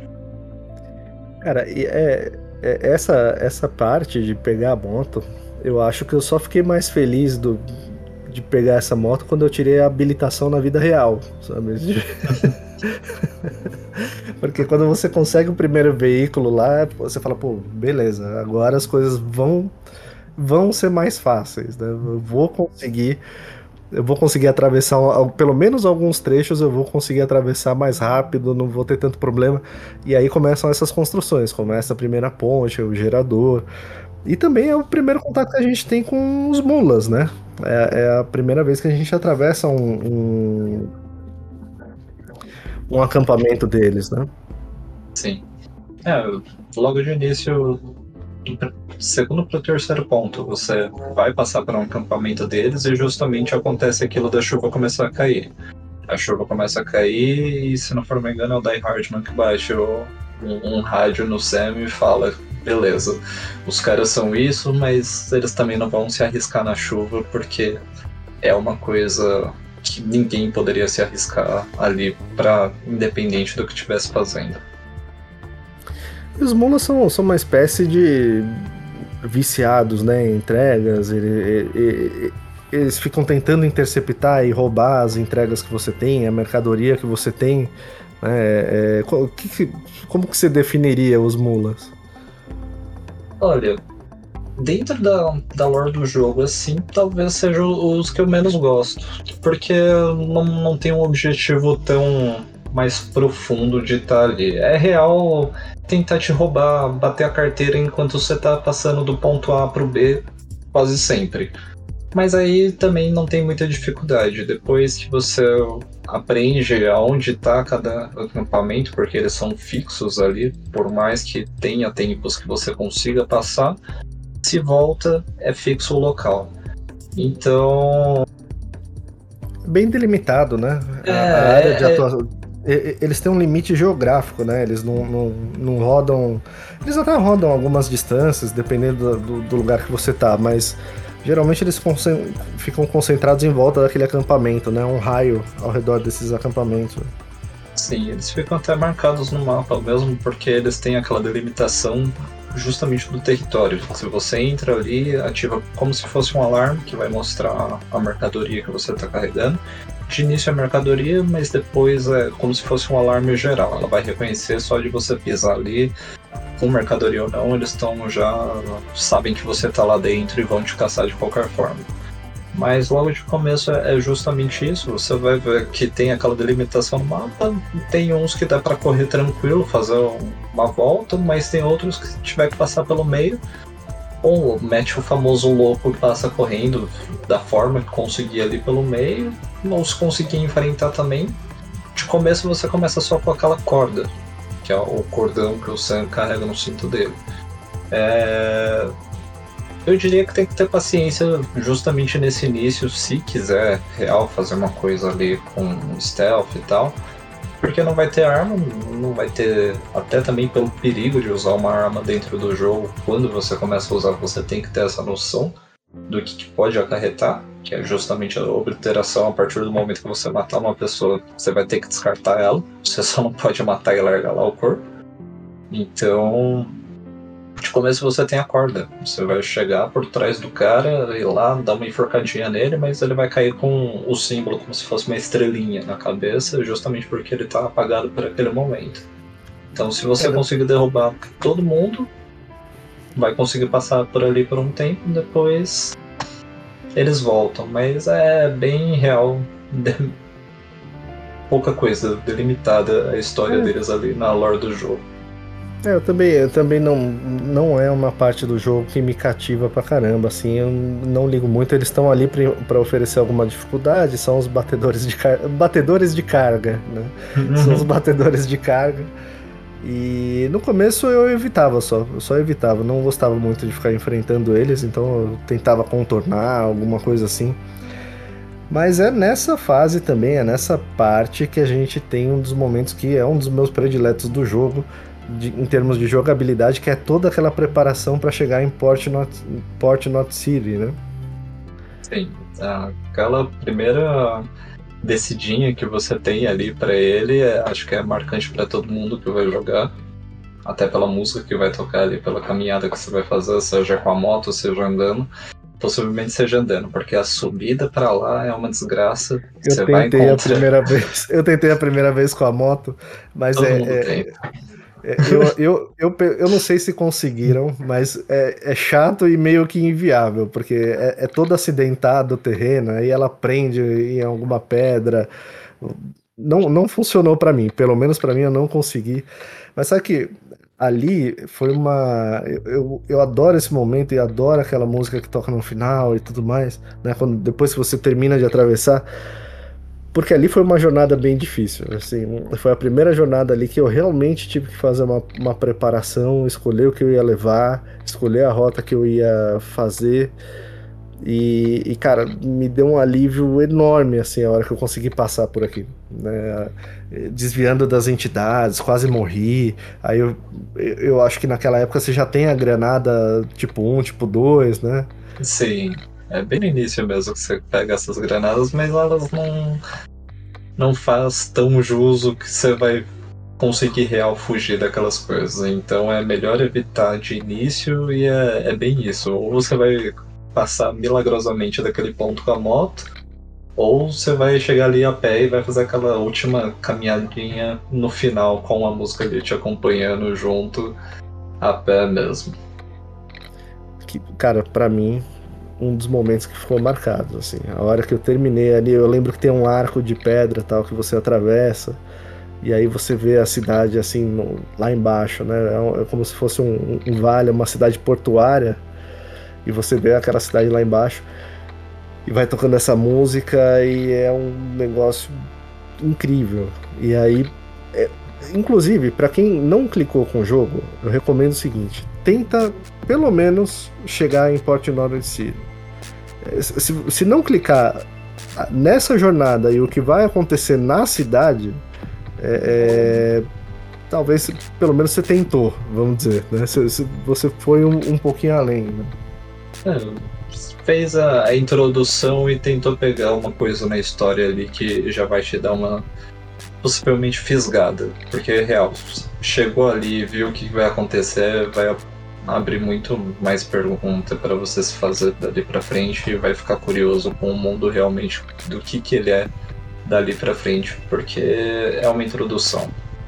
O, por mais da caminhada que você faça até exatamente aquele ponto, e se você tentar até mesmo manter as cinco estrelas em cada ponto ali antes de ir para lá, já é umas boas horas que você vai gastar dentro da, daquele primeiro mapa, daquele primeiro ambiente que você está vendo. Mas você vai estar tá vendo lugares verdes, montanhas, poucas, um pouquinho de floresta e o porto. Ah, o segredo é depois, exatamente desse ponto, que você vai ver real o mundo que está construído dali para frente. Chegou nesse ponto, vai ver o que vai acontecer, com certeza vai chegar dali para frente por conta das cutscenes que vão te carregar até o ponto novo do mapa. Ali é outro mundo. É, você descobre ali... outro mundo de verdade. É, é, depois que você pega o barco. Mas antes de pegar o barco, tem aquela. Ali tem uma senhora cutscene também, que aparece o Higgs e agora com mais, mais tempo de tela, vamos dizer assim. Sim. E você enfrenta Pode falar. E, não, e, e você. E basicamente ele faz o que você falou antes, né? Ele, ele apresenta. Ele conta muito do, da, da história e da lore do jogo, só que você ainda não tem as ferramentas, você não tem a experiência ainda naquele mundo para entender tudo que ele falou. Mas ele dá, ele dá até de certa forma alguns spoilers ali na, na, naquele diálogo. Né? Sim, é, o próprio a apresentação dele em si, ele já entrega um prato cheio para você. Mas volta naquele exato tema, tá ali você não vai entender. Ele só jogou o assunto para você, você não vai entender o porquê que tá ali, o porquê que ele citou aquilo. Se lembrar lá na frente, você vai, beleza, falar, ok, era disso aqui que ele se tratava. Se você não lembrar, é uma coisa que vai passar completamente batido. Mas a apresentação dele ali dentro da coisa é algo que eu acho já muito genial, porque ele aparece ali, apresenta já o nome dele, o porquê, que é Higgs, a partícula que permeia toda a existência que está ali. O cara já puxa e começa a flutuar em cima de uma pedra no meio do alcatrão. Pô, que apresentação, tipo, o cara já, já dá um, um puta show ali de início, mostra a Fragile lá no fundo, ele até pergunta para ela, ah, foi você que meteu ele no meio disso aqui tudo, e aparece ela fugindo, e justamente o diálogo que ele tem daí pra frente já com o Sam, porque ele chega próximo do Sam meio que teleportando para perto dele. Se faz a pergunta, então a presidente Strange tá morta e a filha dela que vai ocupar o lugar dela.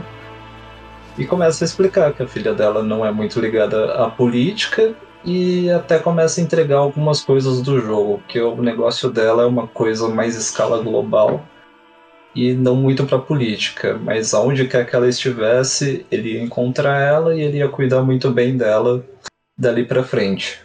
Nisso o Sam tenta golpear ali uma, duas vezes ele em falso, porque ele vai fazendo o teleporte dele de um ponto para outro.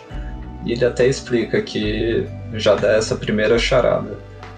Todo mundo que tá ali não entende o Death Stranding como ele entende. Que ele tem uma ligação aqui ele tem uma ligação com o dos mortos e ele tem uma ligação com a Anjinha da Morte. Joga isso aí, puxa uns cordões que começam a aparecer de dentro do Alcatrão, e nisso vem já o. Se você não enfrentou nada parecido antes, o primeiro gigante EP ali na sua frente, que é como se fosse o, um golfinho com alguns tentáculos. Você consegue ver que o corpo dele antes parecia ser real algo que tivesse uma cauda e uma barbatana ali para trás, mas a frente dele tem aquele tentáculo e a máscara dourada que é o semblante ali do próprio Higgs, do, do próprio personagem dele. E a primeira grande boss fight do jogo, né? A primeira grande boss fight, assim, é, é, é uma cena épica pra caramba. É uma cena épica pra caramba. É por isso que eu, que eu, que eu acho que tem que tentar pelo menos, pelo menos ir até Port North City e fazer Port North City, porque é, é, é o momento que, que para mim o jogo engajou pra caramba, né? Eu, eu passei por aquela jornada difícil, Aí eu ouvi a música ali, aquele momento de, de relaxamento, vamos dizer, de porra, consegui, tô chegando ali na cidade. E aí acontece esse monte de, de, de evento, aparece o Higgs, é, é, aquela apresentação dele, puta, é um negócio fora de série.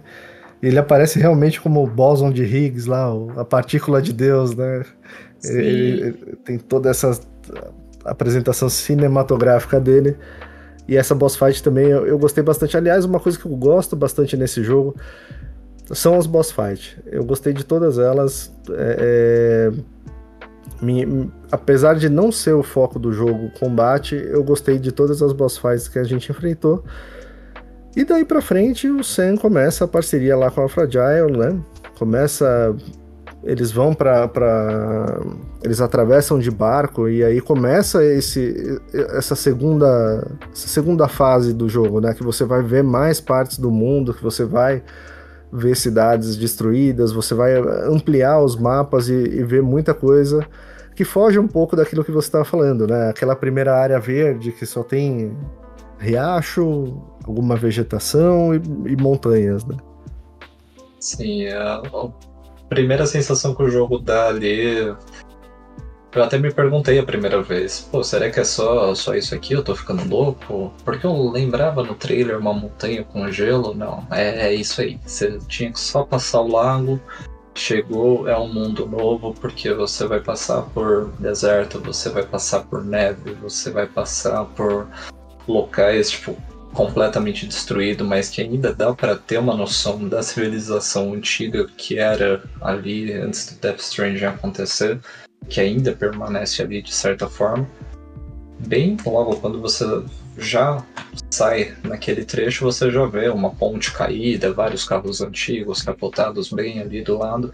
Então dá para ver que coisas ainda se mantiveram com o tempo de alguma forma ali como daí para frente vai ver outras estruturas, prédios, montanhas ainda que estão lá, ou uma ponte quebrada que ainda forma uma proteção como chuva em um outro ponto também dali para frente depois do deserto. Então ali é realmente a hora que o jogo começa. Quando você sai logo do barco, você tem a primeira cutscene ali com a Fragile Dali para frente o jogo de verdade começa. Vem a primeira autopavimentadora para você construir a, a primeiro trecho de estrada e dali para frente, se você viciar em construir estrada, já era. Você vai passar um bom tempo construindo estrada. E também vem já a primeira importância de fortalecer a rede durante a construção dela. O Die Hardman explica que as pessoas do oeste para frente, já que eles vão já passar para uma grande área do oeste até de Knot City, que é o final o objetivo deles, eles precisavam fortalecer a conexão da rede até chegar nos pontos principais, que foi a, a ideia principal da construção. Só que eles precisam nisso atingir os preppers. Só que são pessoas fragilizadas já por estar no seu isolamento e normalmente são pessoas grupos menores. Quando não, você encontra um local com uma pessoa só e eles não têm tanta confiança com o mundo lá fora. Então você vai precisar ganhar a confiança deles. Isso vai ser com as entregas, com as conexões que você vai criar durante o jogo. Então já mostra justamente essa importância que o jogo já remete lá atrás, que é a importância das conexões. As pessoas têm que estar conectadas e na hora que você vai criar a rede, justamente os pontos principais, você vai ver aquela ramificação que são os preppers dentro da própria teia da rede que está criada ali dentro do jogo. É, é, é, nesse momento que você começa a ter mais importância de, de ganhar a confiança deles, né? Eles têm motivos para desconfiarem, né? É um mundo destruído, tá todo mundo isolado, você não tem contato com ninguém. Né? E a gente, em todos os mundos pós-apocalípticos que a gente viu e vivenciou por aí, quando você quebra a sociedade, você quebra todas as regras de jurídicas e de convivência, as pessoas passam a temer qualquer tipo de, de interação, né? Isso daí você vê no The Last of Us, no The Walking Dead, qualquer mundo, no Fallout, é, é o Mad Max, qualquer mundo pós-apocalíptico, uh, você não tem uma figura mais ali. Você não tem a polícia, por exemplo, você não tem o, o sistema judiciário. Então, por que, que você vai confiar numa pessoa que está ali aparecendo na sua frente num mundo completamente isolado que é perigoso você sair na chuva, né? Então, realmente, existe uma razão para além disso, né, teve nesse momento a gente fica sabendo também que houveram atentados terroristas mesmo, né, destruíram uma cidade inteira. Então, existem razões para as pessoas terem desconfiança mesmo, né? Existem, razo existem razões para elas não, não acreditarem logo de cara nessa proposta de, de se conectar numa grande rede. Sim, as, os primeiros preppers mesmo, assim que eles veem o, o porquê o Sam tá ali, logo quando eles saem de Lake Knot City, a Fragile entrega a miçanga dela, que é uma pulseira. O Sam já usa o próprio elo da UCA, que é, é como se fosse aquela algema que serve para muitas outras coisas durante o jogo, mas a Fragile entrega a miçanga dela, que é o símbolo dela ali, que é um como se fosse uma pulseira e tem um cristalzinho Kiral pendurado ali nela. E o pessoal começa a reconhecer, falar, ah, então você tá com a Fragile, você tá andando com uma terrorista.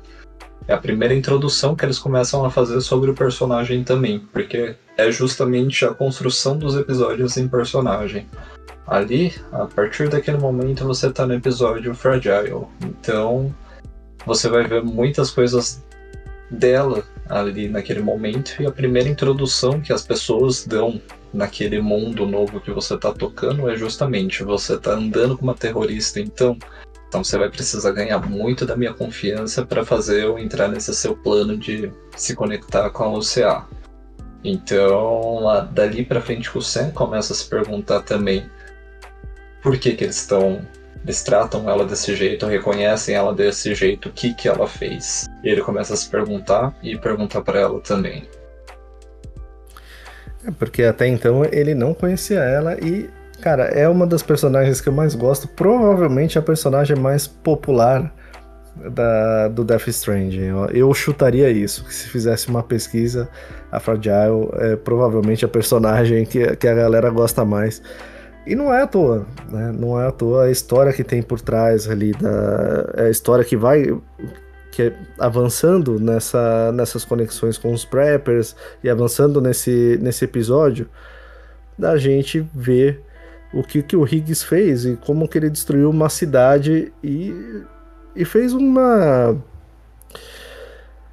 e fez uma a, a Fragile ter uma, uma opção terrível, né, de ou destruir a cidade ou destruir basicamente ela própria, né, sair na chuva Kiral sem, sem proteção. Né?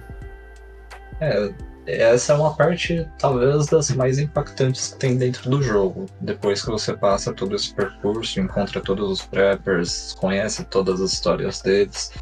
É, ali no meio, por exemplo, tem o sucateiro, que você faz a conexão entre ele e a artista Kral, que ela já está em outra ponta, que tem aquela história que ele perdeu a namorada dele durante a explosão, que a Fragile foi supostamente culpada mas para você ganhar a confiança dele, você descobre que ela tá viva dentro. A Fragile descobre que ela tá viva, faz um log, um check ali da voz, o reconhecimento dela. Então é bastante interessante já mostrando essa história de outros personagens por fora. Não é só os principais. Você descobre o passado do, dos outros personagens, dos preppers, da história do porquê ele tá ali e até cria novos vínculos justamente por isso. A partir do momento que você busca a filha da artista Kiral ali no outro ponto e leva para o sucateiro, eles se casam dali para frente, tem toda aquela história, ele se conecta, é uma coisa muito da hora de ver. Essa parte é muito boa, cara. É muito boa. Essa parte, assim, o desfecho de tudo isso. É, não vamos contar totalmente o desfecho desse prepper, mas assim, essa é uma parte muito boa, realmente, que, que eram duas pessoas. Ele acreditava que ela estava morta, né? Sim, porque ele perdeu o contato justamente quando ela devia estar no local da explosão, que é Middle Knot City. E até por isso que ele não quer criar essa conexão junto com o Sam. Que ele fala, não, você tá andando com a Fragile, então não tenho papo para você se quiser me ajudar, você vai me ajudar, mas sem troco de nada, porque eu não vou participar de nada. Só que quando eles começam a ver que ela tá viva, mas ela só tá isolada em outro lugar justamente pelo mundo que foi criado ali, da perigo das pessoas irem de um ponto para outro. Então ela estava isolada e por não ter a conexão ali para eles ter esse conhecimento, não tinha a rede conectada aonde a mãe dela estava, não tinha real como saber se ela estava viva. Mas quando descobre, você leva ela de volta para o sucateiro e ele vê que ela está viva. É... é o único. Eu acho que é o único prepper que você vê assim saindo do próprio bunker dele até a portinha da coisa falando com você. Então eu achei algo muito legal. Ele passa até a ter a confiança dali para frente para você reconstruir algumas coisas importantes durante o jogo.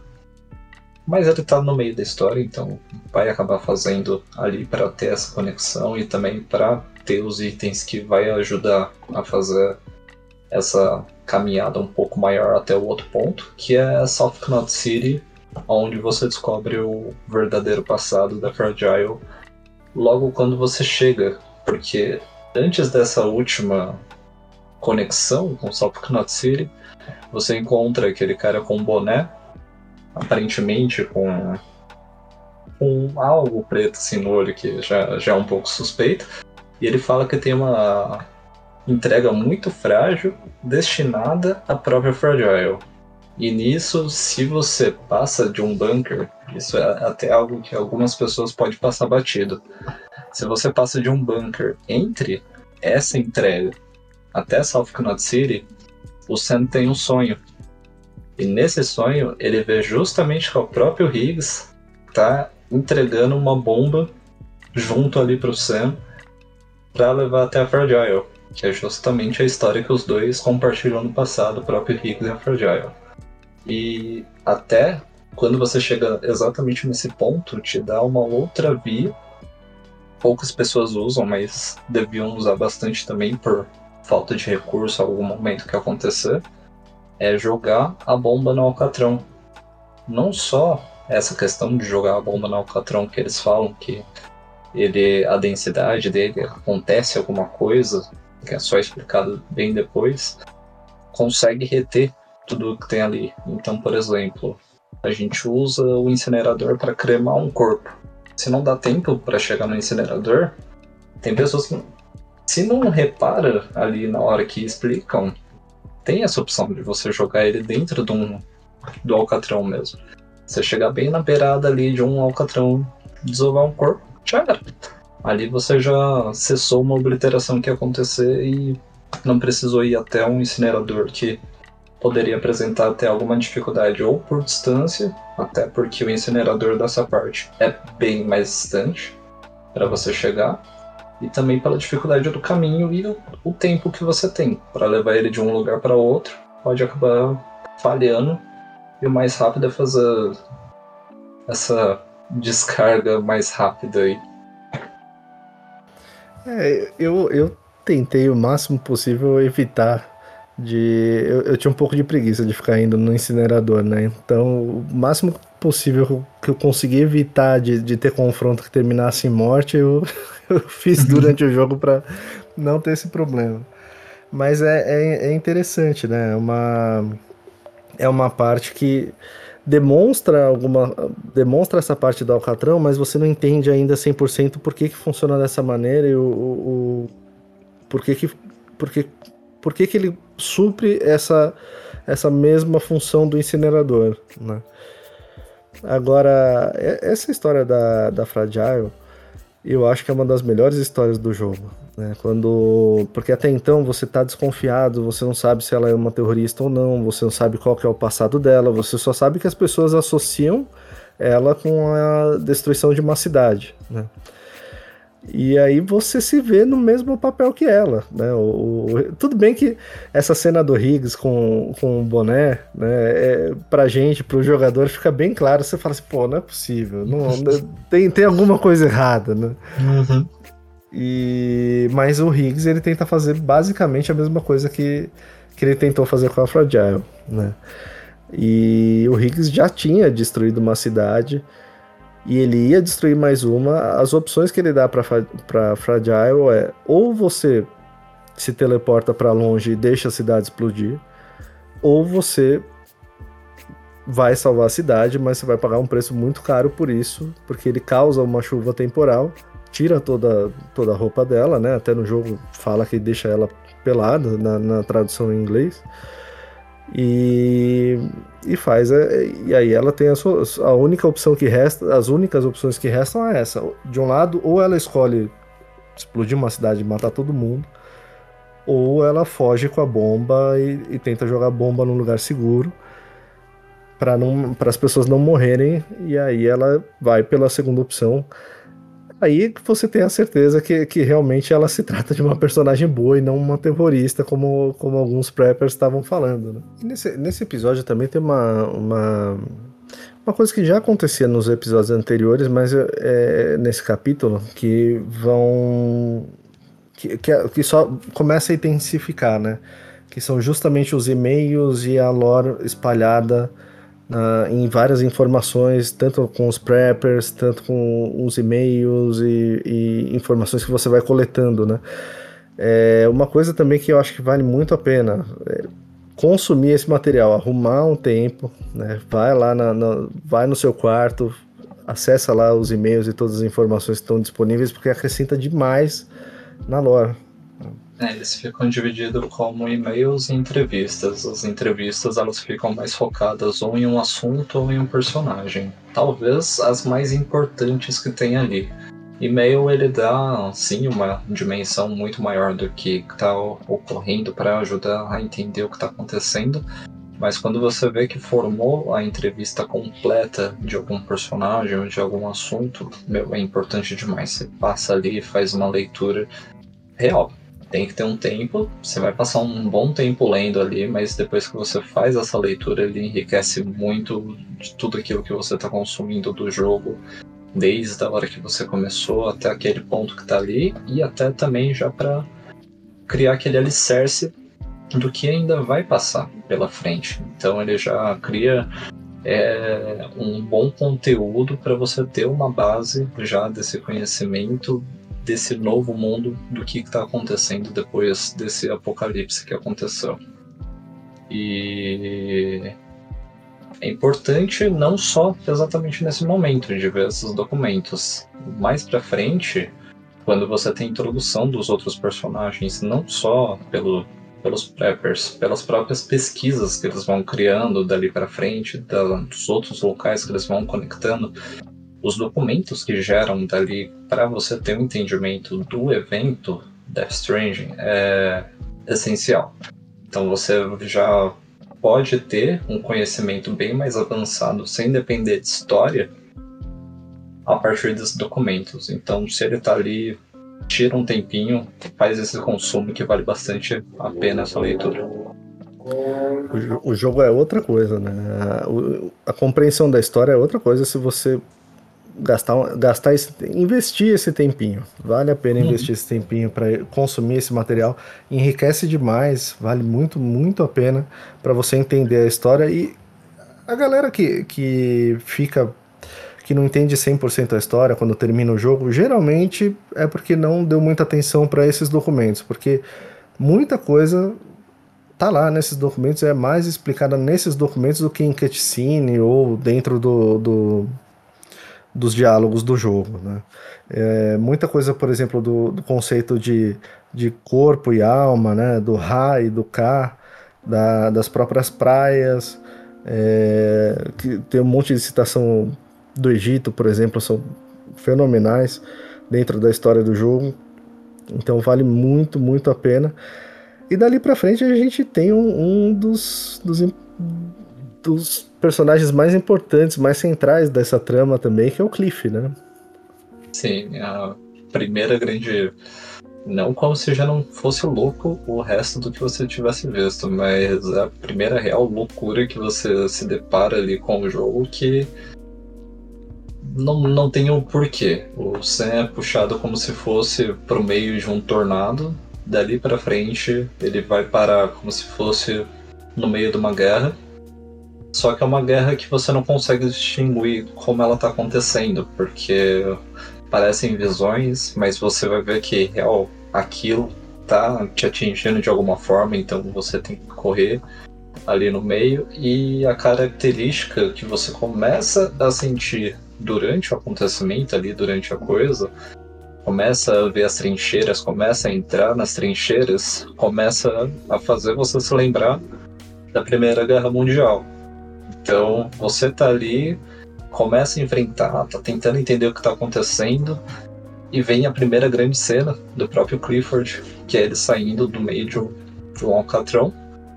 Nisso ele sai, sai quatro soldados de, em volta dele também, esqueletos com uniformes ali, de soldados, e uma boneca começa a flutuar ali no meio também que é aquela boneca que ela tem os pregos, os grampos espalhados pela cabeça, pelo rosto, e fica com aquele único olhinho tremendo até ele abrir. Então tem essa primeira grande aparição dele saindo todo cheio de alcatrão escorrendo pelo rosto dele, ele acordando, ele tem até vomita ali a primeira vez que ele levanta. Mas aí depois mostra que ele tem os cordões saindo da barriga dele conectado a todos os soldados e esses cordões eles cortam e ele faz como se fosse uma ação de vai para frente, pode avançar para os soldados dele. E nisso começa mais um, uma perseguição do que uma própria fuga, né? Você tá fugindo ali, tentando fugir do cenário, mas aí agora vem uma coisa atrás de você.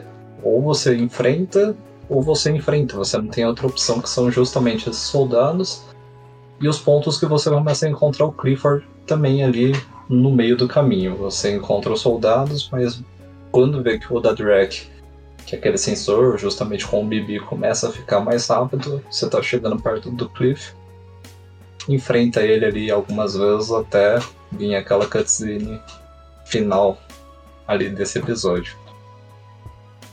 É, é, essa é uma parte de combate do jogo que eu, que eu gostei bastante.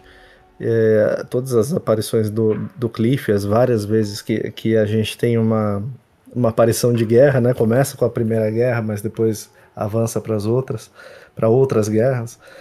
E, e, é uma parte de combate. Ali eu me sentia mais livre porque eu podia atirar, eu podia fazer as coisas e, e não ia ter o risco de uma obliteração. Né? Nesses combates eu, eu fui um pouco mais feliz porque eu não, não precisava ter, ter esse problema com obliteração. E a gente falou bem pouco ainda, mas tem o, o conceito de praia, né? E essas guerras elas representam uma, uma como se a praia é o mundo dos espíritos, né? Quando você morre, você vai para a praia. E essa praia, essas guerras, elas são grandes praias, né? Uma, uma praia coletiva. Né? Cada, cada ser humano tem, cada pessoa tem a sua própria praia, tem a ver com as suas religiões, tem a ver com as suas crenças, com o seu estado psicológico, tem a ver com uma série de coisas. Mas o, o Cliff e essas, essas pessoas elas estão ligadas a esse cenário de guerra. É, é, é, um, é uma praia coletiva. Né? É um, é um exemplo de uma praia diferente. Né? É, nessa praia mesmo, você pode até reparar coisas também que pode passar bem batido de, dependendo da forma que você está observando o cenário. Quando você chega, tá aquela confusão, tiro para todo lado, explosão, você vê avião caindo, tá tentando se encontrar no que está acontecendo, porque do cenário que você tava para cair exatamente nisso, é, eles estavam chamando de supercélula, que era o acúmulo de Kirarion naquele exato ponto foi o que puxou o Sam e começou exatamente esse evento. Então, quando você está tentando se encontrar naquilo, você vê esses inimigos ali partindo para cima de você de uma forma diferente. Só que se você reparar, os cordões que vêm no céu, a cada ponto que você está passando em volta, eles são diferentes. Porque quando você está no próprio mundo e chega num ponto onde tem os EPs espalhados ali, você vê aqueles cordões pretos descendo do céu, só que eles são simples, eles parecem cordões mesmo, só estão pendurados, ondulados ali até chegar mais ou menos na Terra. Se você reparar em todas essas supercélulas que você chega e entra durante o jogo nessas várias aparições do Cliff, se você olhar para todos esses cordões, eles são como se fosse arame farpado. Então todas essas conexões dessas praias são o que eles chamam de praias coletivas por conta desses sentimentos mesmo, de ódio, remorso. Muitas mortes concentradas num só lugar, eles estão vivenciando aquilo acontecendo de novo e de novo e de novo por conta de todo o sentimento que eles têm agarrado com aquele momento, com aquela vida, e eles não conseguem passar a, o outro lado dele justamente desse conceito de praia. Eles não conseguem passar para vida após a morte ali e pronto, aceitei, passei. Não, eles estão vivendo aquilo de novo, de novo, de novo por conta do acontecimento. E é algo característico justamente dessa praia, todos esses cordões parecerem como se fossem arames farpados descendo do céu. Então você vai ver espalhado por toda essa área, em cada acontecimento, justamente esses cordões como algo característico dele. É, eles não conseguem chegar no fim, né? Eles não conseguem atravessar a praia, eles ficam presos, é, é esse loop eterno. É a, a, repetição da repetição da repetição de, desse dessa confronto entre, entre os soldados e essa morte, esse, todos esses sentimentos horríveis. E, e por enquanto, eu ali foi um dos momentos mais confusos do jogo para mim. É, quando você tá passando ali pela primeira vez você fica, pô, mas o que, está acontecendo aqui? É, e, como é que eu vim parar no meio disso? Quem é esse Cliff? O que que tá rolando? E ele já tinha aparecido várias vezes, ele aparece várias vezes quando você conecta com o Bibi, né? Ele já tinha aparecido várias vezes nesses momentos, mas até então você não sabe direito o que ele é, qual que personagem que ele é, qual que é a ligação dele com você e, e o, e o Bibi, né? E é. E até por ele estar ali durante, enquanto você está fugindo dos soldados dele, que é algo particular dele também, esse controle que ele tem sobre esses mortos dentro dessa praia, é, enquanto você está tentando fugir ou tentando encarar ele dentro das trincheiras, você vai escutando ele se perguntando. Fala Bibi, ele começa a se perguntar o que está acontecendo. Você escuta algumas vozes vindas do próprio Cliff, ecoando na cabeça do Sam, mas a partir desse momento ele já começa a citar o Bibi e é igual falou, nos flashbacks, em cada conexão que você tem com o Bibi ali, você já tem essas visões do Cliff de outra forma, aparentemente vivo. Então você sabe que ele tem uma ligação com o Bibi, mas nem um pouco clara do porquê. Ele tá chamando o próprio Bibi. Até quando você termina de enfrentar, deixa ele ali incapacitado durante o combate, ele tenta roubar o Bibi do Sam e quando ele tenta roubar o bebê do Sam e encosta no próprio Sam, ele tem um flashback muito mais forte de algo passado que é justamente o Clifford ali como se fosse numa clínica. Tem o bebê na cápsula pendurada do lado da mãe matrimorta, que é o que eles chamam da pessoa que teve uma morte cerebral. Então eles mantêm a mãe conectada ali de uma certa forma com uma tecnologia que eles têm junto com o bebê e supostamente era uma área médica que eles estavam recebendo esse tratamento para o bebê. Tá ali e aparece o Clifford vivendo os dias dele, passando os dias dele dentro ali, visitando a, a esposa dele e o filho dele dentro do, do local. É, é uma é uma parte que você começa a ter uma, uma interação maior e entender um pouquinho. Entender não, né? Entender é uma palavra forte. Sim, muito forte. entender é uma palavra forte ainda para essa fase do jogo. E, e, logo depois disso a gente vai pro quinto episódio, né? Que é, começa a história da Mama. Mama dos melhores personagens também que tá aí espalhado pelo jogo, com certeza tem. É duro de escolher, né? Sim, é, tem ali um top 3 para mim, mas ela tá presente para mim dentro desse top 3. Mas por conta do que ela constrói dentro do episódio dela. E é uma coisa que ela constrói dentro do episódio dela que dá para você perder. Dependendo da velocidade que você tá fazendo aquilo dentro do episódio, você pode perder que algo, assim, essencial para a coisa toda. Então, é uma personagem importante, é algo característico dela também, a forma que você conhece ela é muito diferente. Ela explica o porquê ela não aparece nos outros encontros, o porquê que ela não tá lá, justamente por conta da história dela. Ah, o primeiro encontro com o Sam é uma coisa muito diferenciada. Quando você chega lá no próprio bunker dela, na própria estação que ela está presa, que era um antigo hospital, o Sam entra, o Dadrak começa a, a gerar ali, o bebê começa também a, a ter uma reação, e quando eles param para ver, tem como se fosse um bebê, uma entidade ali no teto, deixando aquela marca de mão andando pelo teto, mas logo em seguida aparece a mama puxando como se tivesse um cordão conectado e ela mostra que esse bebê na real está conectado com a barriga dela, aquele cordão saindo, ela mostra como se estivesse amamentando ele, fica mais calmo e nisso começa já uma das melhores histórias que está presente ali para mim dentro do game e toda a importância também que está dentro do game para mim também. Cara, eu, eu, gosto muito das histórias. É, é assim, eu, eu, gosto muito da história geral do Death Strange, né? Da, do, da história principal. Mas eu gosto demais da jornada de cada um dos personagens. E a Mama e o Hartman, para mim também. Mama, Hartman e a Fragile, para mim são alguns dos melhores. Talvez o, o, o meu top 3 seria seria, seriam eles, eu não vou ousar né? colocar eles em, em, níveis, deixa os três juntos, assim. Não, pra Mas... mim é exatamente esses três também. É, a particularidade que tem na história de cada um deles é a conexão que cria com o jogador.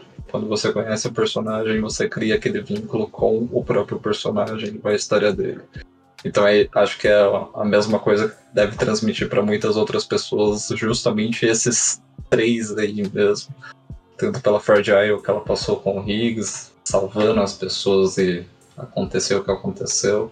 Com a Mama nesse exato momento, quando você conhece ela, ela começa a se abrir com o Sam, começa a contar a história dela. E com o Hartman lá na frente também, quando a gente chegar, tem todo aquele porquê por trás que faz a gente se apegar muito ao personagem. E é, é, o Sam leva um susto, né? Quando ele vê esse bebê entidade. Né, a primeira reação dele, porque até então todas as entidades que foram apresentadas para a gente, é, elas representavam um risco, representavam uma, um, um, problema, né? Não era uma e a mama ela consegue dar para essa entidade, né? Ela consegue dar um outro significado quando ela conta essa história, né? E é uma história, uh, ela, ela tem uma irmã, né?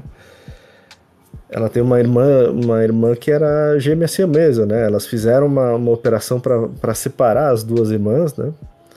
E ela, é, a, Lockney tinha um, um, namorado, não é isso? Sim, eles tinham um namorado dentro da Bridges One, que é a primeira excursão que saiu junto com a Emily para o oeste. E aí ela ela não podia engravidar e esse esse namorado acaba morrendo, então é, eu não sei se eu devo contar a história 100% inteira, mas é, é, uma, é uma história bem é bem tocante, né? A forma como, como eles conduzem e a ligação entre, entre as duas. Né? Sim, a própria Mama mesmo, ela explica como chegou naquele ponto, né? Pelo menos na parte da gravidez dela e como criou aquela conexão com o próprio bebê. Ela fala que durante a gestação, perto já do nascimento, houve um ataque terrorista no hospital, que é justamente o hospital que criaram a base ali para ela. Se você reparar no fundo, o cenário de fundo é o hospital destruído, que ela foi resgatada. E por conta dessa particularidade dela de ter uma conexão com o outro lado, ela teve que ficar restrita ali. Ela é líder de, da parte mecânica do jogo, então dali para frente também começa a vir outras ajudas dentro do jogo por conta dos projetos dela. Só que o foco, exato foco que ela passa dentro do episódio dela é que precisaria consertar o Cupid do próprio Sam, que ela faz a leitura dos logs da duelo dele e vê que real ele foi para outro lugar com outro tempo se passando que foi justamente a guerra ali no capítulo anterior.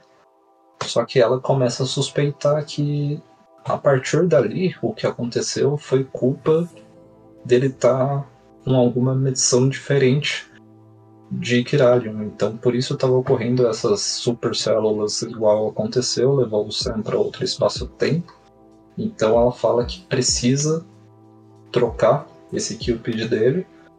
Ela até entrega outro na mão dele, só que fala que infelizmente ele vai ter que fazer essa conexão com a irmã dela, porque elas eram uma, só que duas ao mesmo tempo. Eram duas pessoas separadas, só que elas compartilhavam de uma mesma coisa. Então elas eram mentes brilhantes juntas, e até as outras pessoas falam por e-mail e nas entrevistas também, se você parar para ler, que elas era uma pessoa brilhante e independente, tipo assim. As duas faziam um projeto e sabiam que uma outra estava pensando naquela criação, fazendo tudo aquilo dentro daquele mundo novo que estava acontecendo. Então ela dá essa missão para o Sam, que é chegar até a irmã para consertar a parte final, que é o código do próprio Cupid para poder continuar a fazer as ligações. E daí para frente ela conta a parte do hospital, quantos dias ela ficou lá depois da explosão do ataque terrorista e explica até que ela teve, deu a luz, mas ao invés dela dar a luz à vida, ela deu a luz à morte, que é o bebê conectado junto a ela, que ela teve a luz no meio dos escombros, que ela estava soterrada ali do hospital. E foi justamente o choro do bebê que foi o que salvou ela na hora que as outras pessoas estavam chegando por perto. Que ela estava ali, já gritou, já tinham passado vários dias. E quando chega o pessoal de alguma expedição que estava passando por ali, encontra o choro do bebê que está conectado com ela e conseguem salvar ela a partir desse ponto. E essa, essa jornada, né, é, antes dessa jornada, uma das coisas que ela pede é para o próprio Sam cortar esse, esse cordão umbilical. Né, antes Sim. deles partirem para encontrar a Lockne. E, e é, é, é, bem bonita essa parte, como quando, quando eles falam, quando demonstra o quanto elas se complementavam, né? o quanto elas eram unidas só que a Lockne achou que ela tinha ficado com o bebê para ela, né? E elas simplesmente perderam o contato, não, não, não, não se falavam mais. Né? E essa também é uma das grandes jornadas do, do jogo para mim. Né? Levar, a, a, levar a mama até a Lockne é uma, uma das maiores jornadas para mim, inclusive bem difícil ali passar pelos terroristas. Deu um trabalho razoável para conseguir passar por eles. Eu, eu fui ali de carro o máximo que eu consegui, mas não, não consegui chegar até o final. Aí você tem que levar ela ali na, na, na cadeirinha, né? No, no bebê conforto do Sam. É, mas essa parte aí, para mim, é também um dos melhores decorrer que tem dentro do jogo quando você vai fazer levar ela de um ponto para o outro. Ela pede pro Sam nesse favor, porque ela até explica, o bebê tá ficando mais agitado, possivelmente tá querendo passar para outro lado, mas tá conectado com ela. Mas que ela já tinha também aceitado que tinha que quebrar essa conexão. Ela entrega o novo elo pro Sam, que é, tem como se fosse uma lâmina para cortar justamente esses cordões entre os mortos com a nossa terra e ela pede para fazer esse teste com ela e o bebê dela para fazer esse corte do cordão. E daí para frente vem das melhores jornadas e uh, os melhores diálogos que tem no jogo. É justamente esse que você pode perder, dependendo da sua velocidade ou do caminho que você tomar, que vai fazer essa diferença no tempo. Pode cortar esse diálogo dela com o Sam. Então, durante o caminho final que eles estão fazendo para a montanha, tem um trecho já com neve. Se você chegar lá muito rápido, ela vai parar de falar. E ela parou de falar, tipo, porque tem as entidades lá, já era. Você cortou, quebrou o diálogo que ela ia contar sobre a história dela com a irmã, que elas eram as gêmeas siamesas, foram separadas, e que essa foi justamente a idealização da rede, porque quando elas nasceram, elas já nasceram após o Death Stranger pela idade delas, então elas já nasceram com dons. Então desde sempre elas partilhavam de uma mesma praia. Então é aquilo que se remete a, aos e-mails e às entrevistas que as pessoas falavam sobre ela. Elas eram algo único, elas tinham, conseguiam ler a mente uma da outra. Mas justamente por conta dos dons, são os poderes ali que elas têm, e também por conta da ligação que elas tinham por ser as gêmeas siamesas, elas partilhavam numa praia só. E a idealização da rede foi justamente isso. Foi por conta dessa praia que elas partilhavam, elas queriam criar isso para as outras pessoas de outra forma. Uma forma que todo mundo pudesse ter uma praia como se fosse a delas, para partilhar as ideias, para partilhar tudo que eles têm dentro daquele mundo do que é hoje.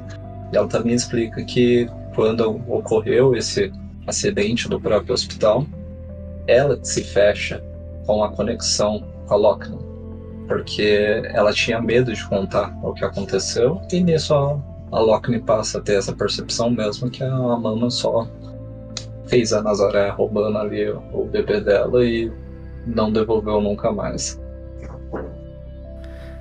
essa, essa mecânica da algema de cortar o cordão umbilical, ela vira, ela vira fixa, né? A gente pode fazer a mesma coisa também com outras entidades que a gente encontra. E é verdade, essa jornada, eu, eu tinha esquecido disso, essa jornada, se você for rápido demais, porque não é uma cutscene, é um diálogo enquanto você está carregando ela, né? E se você for rápido demais, você corta o, o, o diálogo e não. E, E, cara, é uma perda enorme, porque você não entende exatamente. Você não entenderia exatamente qual é a história delas duas, né? Porque é ali que ela conta a história delas. É ali que é, ela conta a história delas, ali que ela conta a ideia da rede. Ela conta que foi a partir daí que a Emily gostou da ideia e quis criar a Bridges One, que foi a jornada para o oeste, criar a rede completa dentro dos Estados Unidos. Então é muito importante, dependendo da sua pressa com um jogo, vai passar totalmente despercebido por você pelo tamanho do diálogo. Quando você pensa que acabou, não. Relaxa que tem mais um trechinho ali, a hora que você vê que ela calou a matraca dela, beleza. Pode é, seguir. Vai, vá devagar. não, não vai com muita pressa, porque senão não, você perde esse diálogo. E a chegada lá também, quando você encontra a Lockne e, e você entrega a mama para Lockne, é, a, a, reunião das duas é um momento bastante impactante também, né? É um momento que, que as duas se reúnem, tem até uma mudança física na, na Lockne. E na realidade elas passam a ser uma só de novo. Né? É, elas falam isso mesmo justamente depois que se juntam, né? Parece como se fosse uma heterocromia com um olho de cada cor após essa junção delas. E o Sam até faz essa pergunta, né? A Lockne mama e elas explicam que elas são uma só, independente do que ele chame elas. Então é, é um ser e duas almas que estão ali. Algo Exatamente. bem único dentro do jogo é bem único e é, é uma história bem criativa e bastante emotiva, né? Essa, toda essa parte do bebê, a separação delas, a, o ataque terrorista no hospital, é uma das minhas histórias prediletas ali no jogo, com certeza. E depois a gente tem também volta ali pro Deadman, né? O, o sexto episódio é o episódio do, do Deadman. Que é o episódio que a gente fica sem o Bibi. É esse, né? Foi esse aí que eu falei do mapa para você. Quando você se perguntou quanto tempo mais eu vou ficar sem o, o Bibi. Eu falei, não, se, se você tá aí, ó, você vai fazer isso e isso assado. Daí pra frente você recupera ele. Exatamente, foi, e foi duro, hein? Foi duro ficar sem, sem o Bibi ali. É... Foi uma das partes mais sofridas do jogo, foi, foi ficar sem ele. Tem, tem é, algumas é. estratégias, né, pra você. para você limpar as áreas das entidades, mas eu tava indo normal, né? Eu tava ou tentando enfrentar uma ou outra, ou tentando passar sem enfrentar nenhuma, né? E, e sem o Bibi, você não consegue ver onde elas estão, é, é terrível. É, nessa parte aí você tem que apelar bastante na parte da construção que acaba ajudando bastante. A tirolesa mesmo em volta da montanha, porque a Bibi começa a ficar inoperante, o Deadman fala que vai cuidar. Só que para isso ele vai precisar que o Sam faça a conexão em volta da montanha para aumentar o, o, pico da rede, para ela ficar mais forte. Ele conseguiu fazer esse tratamento já que a, a mãe dele estava lá na capital, então ele já estava numa certa distância. Que para fazer essa conexão com a mãe dele na capital exigiria muito até para conseguir voltar ele ativo. E ele começa a explicar para o Sam também ele é um objeto, no caso o Bibi, porém ele está apresentando um defeito que é criar sentimento, crescer, ganhar peso, tudo ali dentro daquela jornada que eles estão passando. E é algo que não deveria acontecer, porque eles têm um tempo limitado de funcionamento e tem uma limitação também da, da evolução dentro da cápsula que ele não deveria ter. E o próprio Bibi estava criando isso durante a jornada até aquele ponto e talvez fosse um dos pontos que estava deixando ele inoperante naquele exato momento. Mas aí vem uma jornada e uma boa caminhada que você vai fazer sem o próprio Bibi durante uma montanha ou outra ali com neve. É... O que facilita bastante vai ser essa questão da tirolesa mesmo, você ir e voltar das montanhas tirolesa vai ajudar muito até por conta da, dos EPs. Eles não pegam você durante esse trajeto, então só vai passando aí que vai te ajudar bastante. E é uma das partes, com certeza, das mais difíceis que tem dentro do jogo. Porque para você apelar por locais que tá tendo bastante densidade de chuva, até pelo ponto que você tá, você já conseguiu passar pela estação meteorológica, você tem toda aquela visão de onde estão os pontos de chuva, onde estão os pontos de neve, com aquela leitura do mapa que tem as nuvens passando por cima. Então você já sabe que não tem como desviar do perigo daquele momento que você tá ali naquele episódio do jogo. Só aceita, faz a conexão da forma que você conseguir. Se conseguir construir as coisas, construa, porque vai ajudar bastante. Depois disso, só alegria. Bibi volta para você. Ah, o retorno do Bibi, meu amigo, foi, foi uma. que alegria. Mas essa, essa parte eu sofri bastante. Eu sofri bastante porque eu não fiz as tirolesas. Essa parte da neve, o quanto você puder fazer de tirolesa, faça. É, é a melhor coisa. É igual o Jonathan falou. Você consegue passar pelas entidades e, e, ali tem alguns momentos que você faz ida e volta do, dos mesmos lugares. E eu me ferrei na ida e na volta dos, dos mesmos lugares. Então é, tem, que, tem que fazer tem que fazer as tirolesas. Tem até aquela missão do alpinista, né? Que é um lugar bem alto, você tem que. Sim, é justamente a do alpinista que você tem que fazer apelar para isso mesmo, porque você faz primeiro a conexão com o médico que tá um pouco perto da montanha. Tem que levar suprimentos a... médicos para um, um, aparelho médico para ele, não é? Sim, a esposa dele tava para dar luz e você precisa começar a levar a medicação e os instrumentos para conseguir realizar o parto dela lá no lugar. Então é uma ida e uma volta que você vai fazer algumas vezes, e isso já meio que obrigatório por conta da história mesmo, enquanto você constrói essa conexão em volta ali onde o Deadman tá. E sem essa tirolesa você, você vai ficar um pouquinho na mão se tentar ir na caminhada. Até porque vai faltar algumas coisas que ajudariam nesse momento, só que elas só desbloqueiam mais pra frente, que são os exoesqueletos que o Sam usa. Até esse ponto ele só tem o energizado que aguenta mais carga, que ele consegue carregar, e o de velocidade. Só que o ideal ali para neve, para manter a velocidade, é o multiterreno.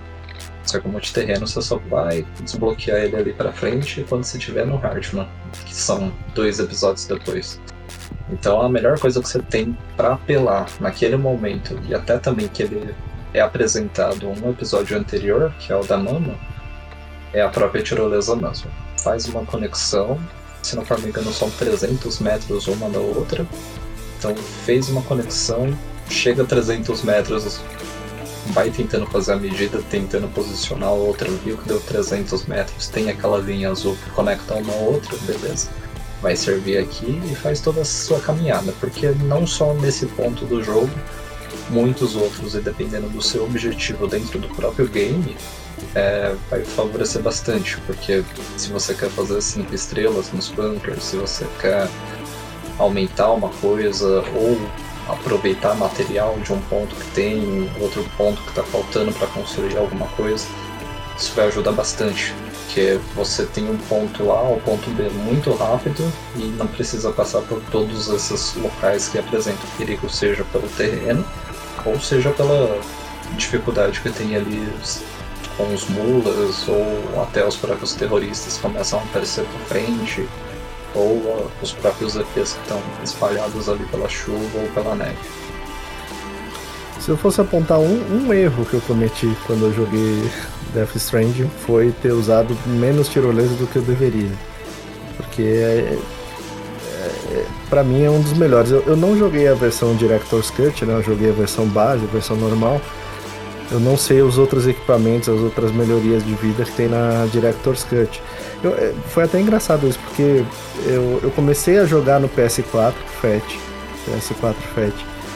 E aí no meio, quando eu tava mais ou menos no meio do jogo, eu comprei o PS5.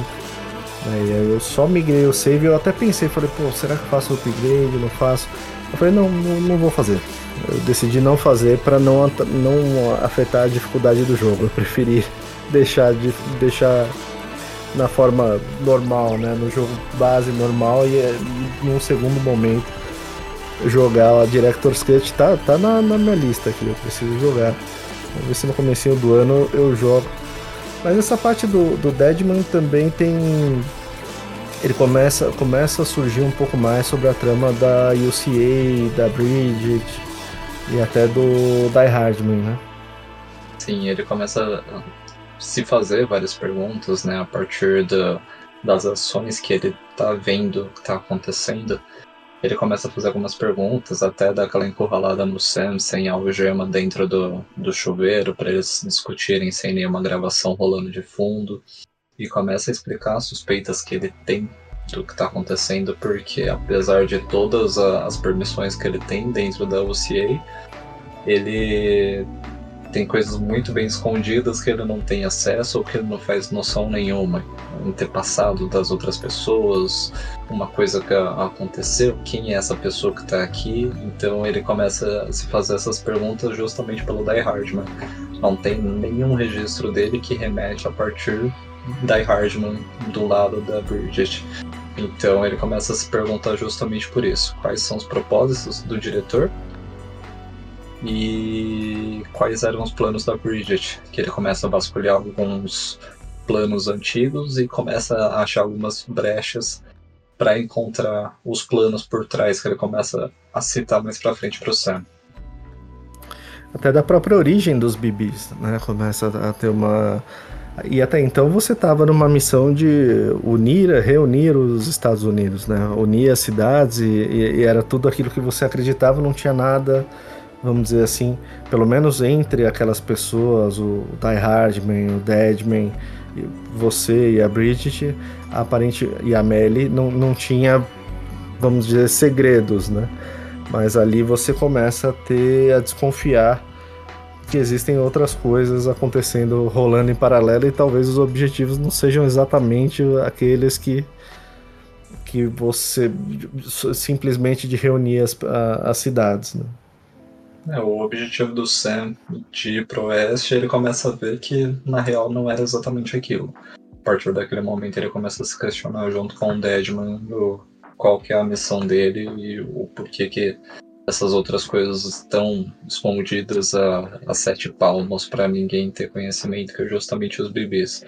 A pergunta dele sobre era por que uma tecnologia que tava, era para estar tá enterrada no passado é, foi reativada por terroristas e como foi reativada e porque a Bridges tinha trouxe de volta essa tecnologia justamente pelo risco que ela ocasionava.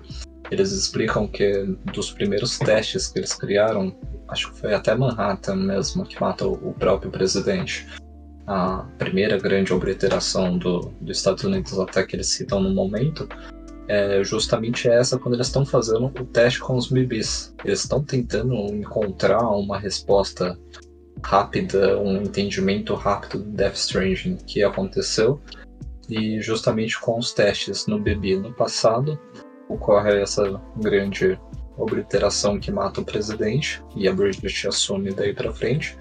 Só que o governo tinha pressionado a arquivar toda essa pesquisa, arquivar todo esse projeto.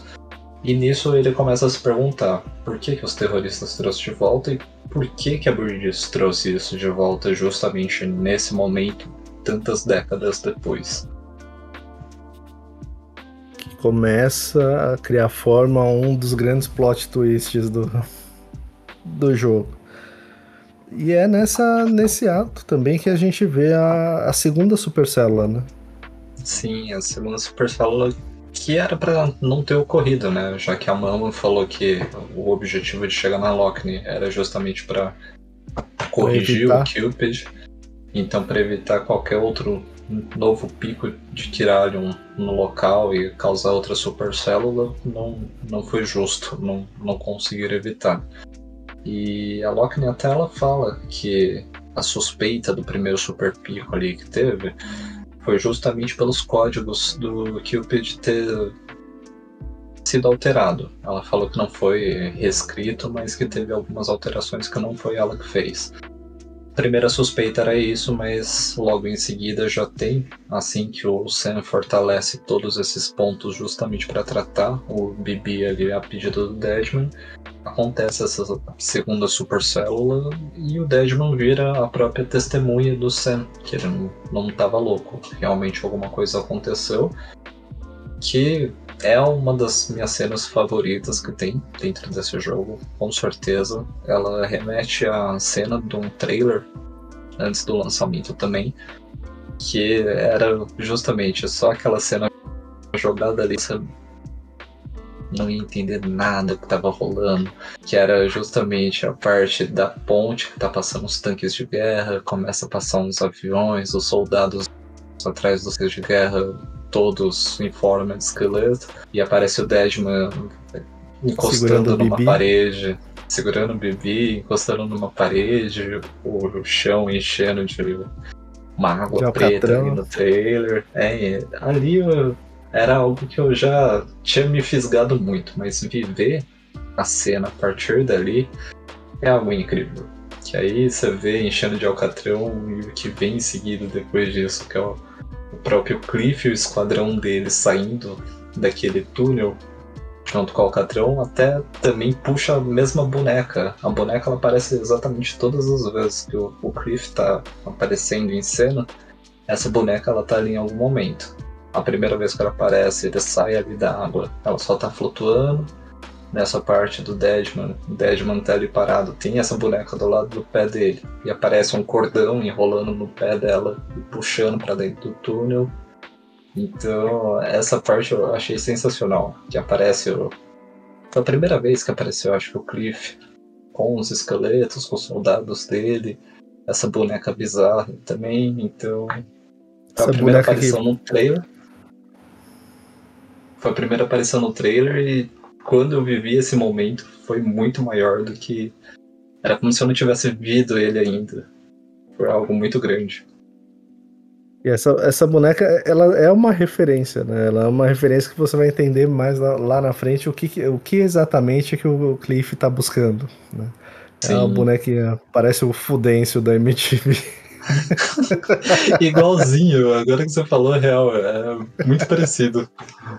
Tem até o os preguinhos, né? É, os pregos e os grampos. Incrível. É. E essa cena, essa cena e a parte de gameplay também é muito boa. Eu gostei bastante também dessa. Eu gostei de todas as partes que, que, o, que o Cliff aparecia, apesar de no, no, naquele momento do gameplay eu, eu também não estar tá entendendo 100% do que estava rolando. Também era. Era. Era uma, uma coisa. Era bem legal. E também tem a, a, é, aqui que a gente começa. Aqui e na primeira supercélula que a gente entende a diferença de passagem de tempo, né? Porque o, o Sam, quando, quando ele vai para essa supercélula, no, no, no mundo real, no nosso mundo, passam pouquíssimo tempo, né? Questão de minutos. E para ele lá passam horas e horas, né? É, a primeira supercélula mesmo, a Mama cita como se fosse um, um segundo nessa passagem dele. Ele fala: Não, eu fiquei lá por horas. E é quando eles vê os logs do elo dele, vê que real ele ficou horas em outro lugar, em outra passagem de tempo. E essa acontece exatamente da mesma forma. E é legal ver também a diferença de um cenário para outro. Que primeiro você está no meio de uma trincheira, num cenário todo quebrado, com árvores queimadas, e do nada você tá num lugar cheio de construção derrubada, com vários aviões passando, tanque de guerra passando também.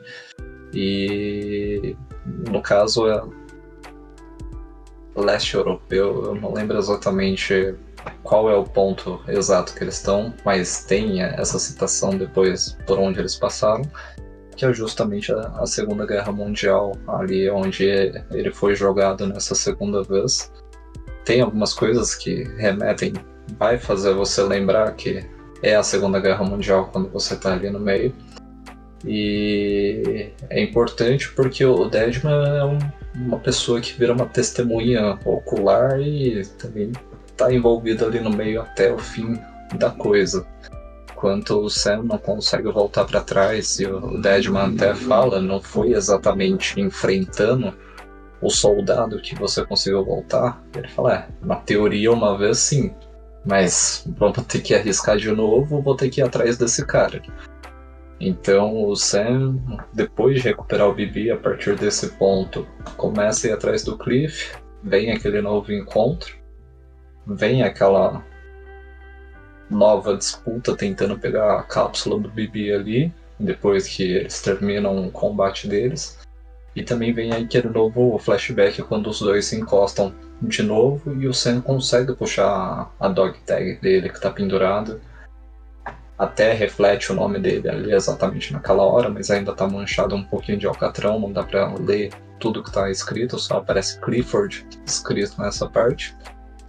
E o Sam tem outro flashback que é o Clifford aparentemente tentando fugir da instalação, como se fosse a visão do bebê no colo dele, fugindo da instalação com o Clifford. Aparece um como se fosse uma sirene disparando, mas logo em seguida já tem o corte que é eles voltando para o mundo real de volta, que é o, a linha de tempo original do jogo. E essa, essa ligação do, do Clifford com o Bibi, ela, ela só vai aumentando né? ao longo dos, dos episódios, ao longo do, dos capítulos, e cada vez que você tem uma, uma dessas visões, você ainda não entende qual que é a ligação entre os dois, mas você percebe que tem, claramente, tem uma ligação grande ali, tem alguma coisa a ser descoberta ali. E o Sam também fica. também quer descobrir quem é esse cara, quem, quem é o Clifford. E, e ali a trama vai se intensificando cada vez mais. É... E aí a gente passa pro para também o, o que tá no top 3 aí, o Hartman. A gente chega é. no episódio dele. Hartman é com certeza um do, dos personagens que você vai criar a conexão já logo de cara. Assim que você conhece o personagem, já é uma coisa completamente diferente. Apresentação dele, quando você chega lá, tá tocando a, a sinfonia, você encontra ele deitado, não entende por que, que ele tá deitado com um barulho no coração parado no aparelho, vem aquele som de choque e a pessoa voltando. Essa apresentação, para mim, do personagem Hartman é uma das melhores também. Depois do Higgs, acho que a apresentação logo de cara do próprio personagem é a melhor. E, e é aí que eu acho que tem uma, uma das melhores explicações do, do conceito de praia, né? Inclusive a gente está do conceito de praia, das, das cinco extinções que vieram, das cinco grandes extinções que vieram antes, mas focando no, no, no Hartman, é, a história dele também é uma história pesada, né? E, e é uma das mais criativas, assim como a, a e, e a, a Lockney Mama e a Fragile, né?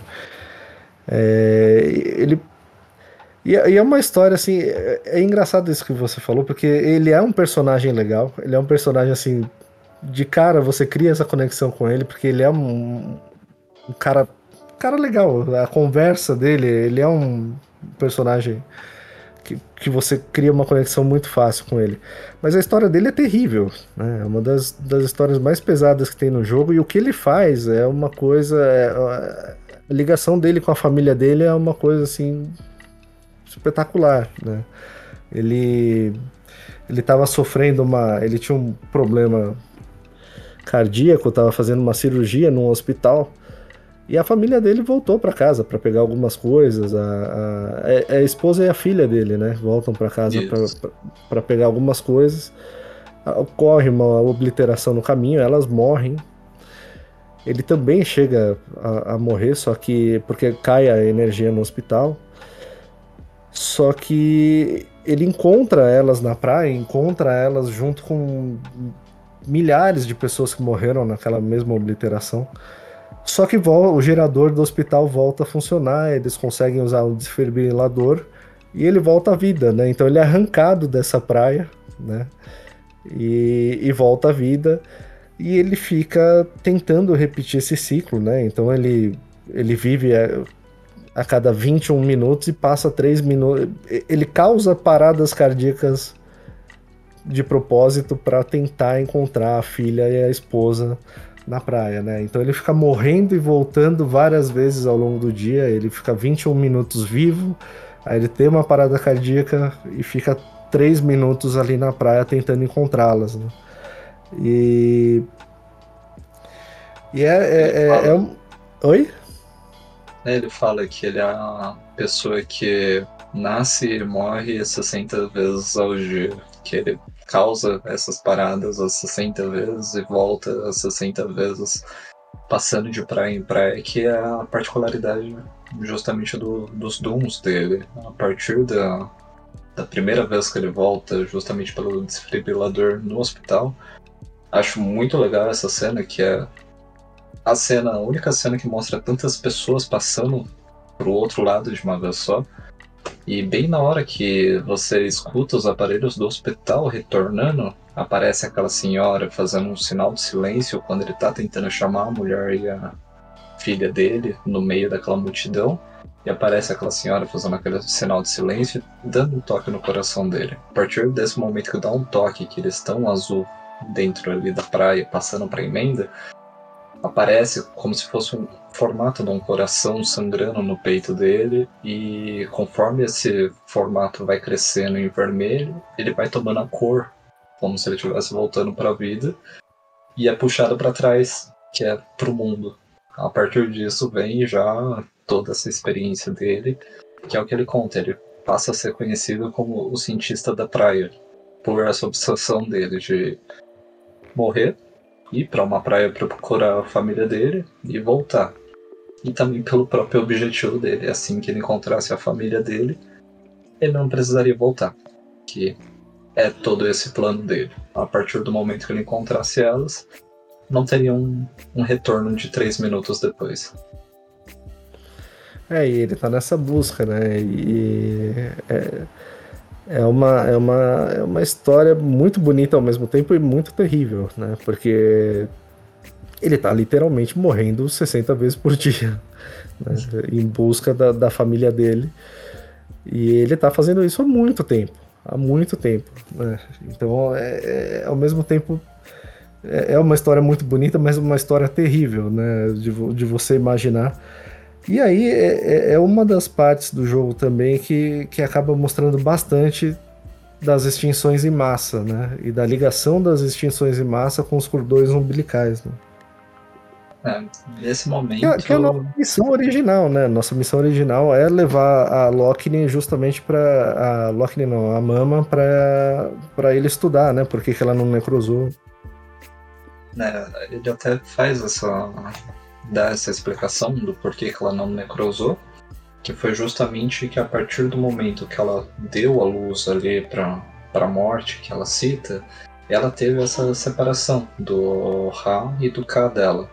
Então, a partir do momento que ela teve a, a separação ali da alma dela, ela estava ciente que o nascimento ali era a separação do Ra e do Ka dela. Então, o Hartman explica, ela já não tinha nada com ela. Era só o corpo dela praticamente ali, então por isso não tinha mais nada, não sobrou mais nada para necrosar. Já tinha cortado essa ligação dela com outro mundo e não tinha um motivo dela ter toda essa passagem para o outro lado, igual todas as outras pessoas estavam sofrendo depois do Death Stranding. É, o Ra, o, símbolo, o Ra significa o corpo, né? E a alma é o Ka. Né? E a, sempre que você tem essa separação na, na, nesse universo, sempre que você tem a separação do corpo e da alma, que é a morte, né? É, a alma tenta voltar às vezes para o corpo e, e, e, isso causa a necrose e a, o surgimento de uma, de uma EP, né? Isso.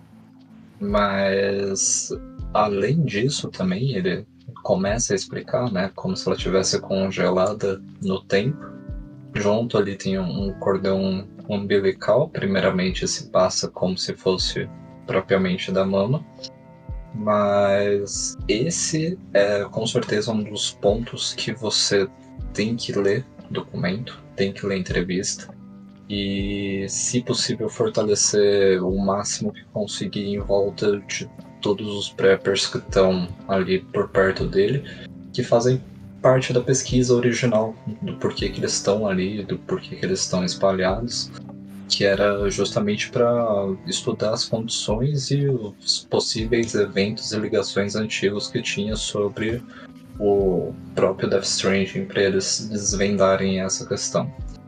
Tem a bióloga Evo Devo, lá perto das montanhas, tem o geólogo um pouco para cima dele, tem o paleontólogo. Então são pessoas que estão isoladas, ele vai pedir essas conexões, só que conforme você faz as conexões, se você fortalecer elas para ganhar mais esses arquivos, acessar mais esses e-mails, as conversas sobre o Death Stranding, ela começa a se estruturar muito porque eles começam a perceber os eventos pós Death Stranding, eles começam a ser parecidos porque começa a ter ligações com outras coisas que você já passou pelo jogo. Quando você encontra fotógrafo, por exemplo, antes de chegar na montanha, você vê que o, o pai dela tinha uma obsessão em tentar entender o Death Stranding da forma dele, que eram aquelas fotos das cavernas foto na caverna mostrava os homens na caverna desenharam aqueles ritos que eles faziam das caças, das reuniões, e lá tinha um golfinho aparentemente com um cordão umbilical nessa foto, nessa passagem. Quando você chega na montanha, tá fazendo aquela conexão pro Deadman, tem a espiritualista na montanha de neve. Quando você tá indo para lá entre o alpinista e ela, eles encontram uma pedra que tem a marca de uma mão, como se fosse a mão de um EP nessa pedra antiga que ele encontrou durante uma escalada. Então ali você já vê que é algo que ocorreu de outras formas, e quando você chega no Hartman mesmo e começa a fazer essas conexões com os outros, ter acesso a essas pesquisas, por conta da rede ter sido ampliada ali, e eles começam a compartilhar esse conhecimento, você começa a ver que o Alcatrão mesmo é algo que acontece nos Death Stranding, porque tem as paredes fossilizadas que eles explicam que tem sinais de que isso tem ocorrido junções de praias antigamente, em outros períodos, então aquilo já aconteceu aparentemente da mesma forma, e todo esse ambiente que eles estão vivendo, ele já aconteceu, é conhecido pelo mundo e tem registros e conhecimentos de outras formas, de outros tempos, a partir desse pessoal que você está conectando. Então a bióloga ela cita mesmo esses paredões que aparecia, parecia ser praias antigamente. O paleontólogo mesmo, ele encontra o, um ser que tem um cordão conectado com ele. Então você leva isso de volta para ele, para ele fazer o estudo, e ele compartilha com todo mundo que na real era algo que parecia estar congelado no tempo também e tem um cordão que não deveria ter, que está ali. Então a conexão que faz entre esses personagens com Hartman enriquecendo o que, que é o Death Stranding, o que, que é as praias, o que, que é essa pesquisa dele, o que, que é a vida e o, o a morte ali naquele momento é muito importante no jogo. Se tiver um tempo exatamente nessa parte, fortalece todos os erros que tem ali em volta. Lê todos os documentos que aparecer dali pra frente também, que vai fazer bastante sentido muita coisa. Principalmente a, a parte do Alcatrão mesmo.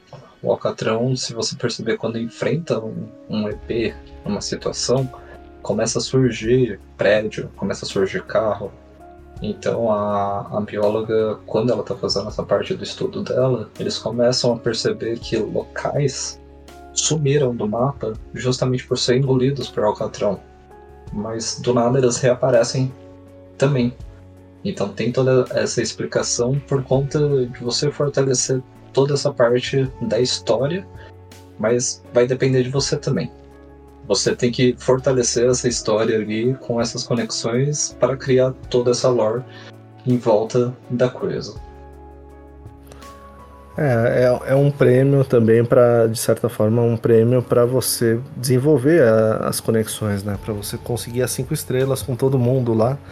E essa, esse lado do Alcatrão ele tem até um certo paralelo com as, as outras extinções em massa. Essas cinco extinções em massa que são mencionadas, elas existiram mesmo. Né? É, é, no, no, nosso mundo real, ela, elas existiram, não é uma coisa só do Death Stranding. Né? A última conhecida foi a dos dinossauros, mas nós tivemos as cinco. A, a, última e mais referenciada que a gente encontra mais em filmes e. Enfim é, é, é a última do, dos dinossauros, né? E uma delas, inclusive, foi a que deu origem para a formação de petróleo que a gente usa hoje em dia. Justamente essa quantidade de, de, de seres e de matéria orgânica que se, se ajuntou, se fossilizou e virou petróleo também. O Alcatrão tem um certo paralelo até com isso. Né?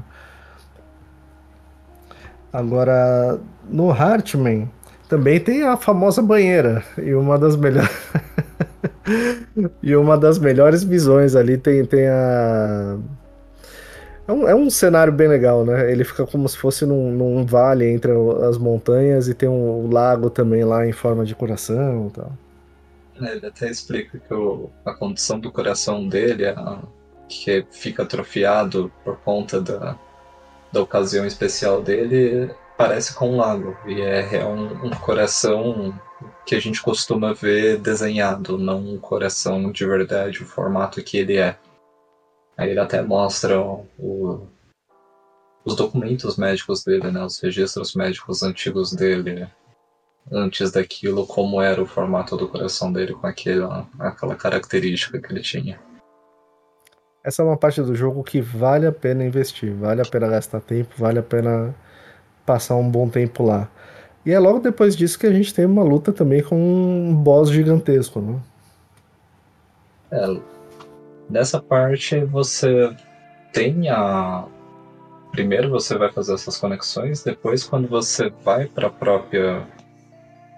para o extrema, a extrema coisa que tem ali no mapa, quando você chega num rio de Alcatrão, tem como se fosse um, um, boss, mas isso aí você é aconselhado só fugir mesmo na coisa, porque o, o objetivo é você chegar mais no oeste possível que você tem ali da coisa, mas não, não é recomendado enfrentar, que é justamente a parte das duas, Dos três baleias. É. É, que você tem que ficar só fugindo mesmo. Eu, eu fugi, eu não, será que dá para enfrentar? Dá para Olha, vencer? Pelo menos essa parte, eu lembro de ter aquelas outras ajudas aparecendo ali, jogando alguma coisa para você entre uma coisa ou outra, mas o, o, objetivo mesmo é correr, porque depois que você corre boa parte daquilo, tem a Emily no meio do nada. E ela não tá lá de bobeira não tá lá de bobeira, justamente por isso.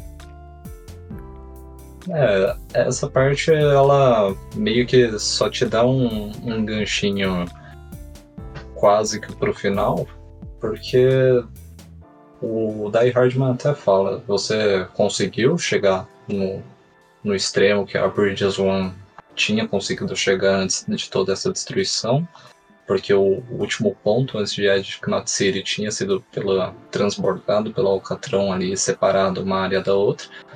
E o Sam tem que encontrar algum jeito dele passar desse ponto para o outro, e é justamente essa parte dos prédios, né? Que você vai correndo, fugindo das baleias ali naquele momento, de um prédio para outro, de um carro para outro. No final você encontra a Emily, mas não tem mais para onde você correr e não tem mais para onde você ir.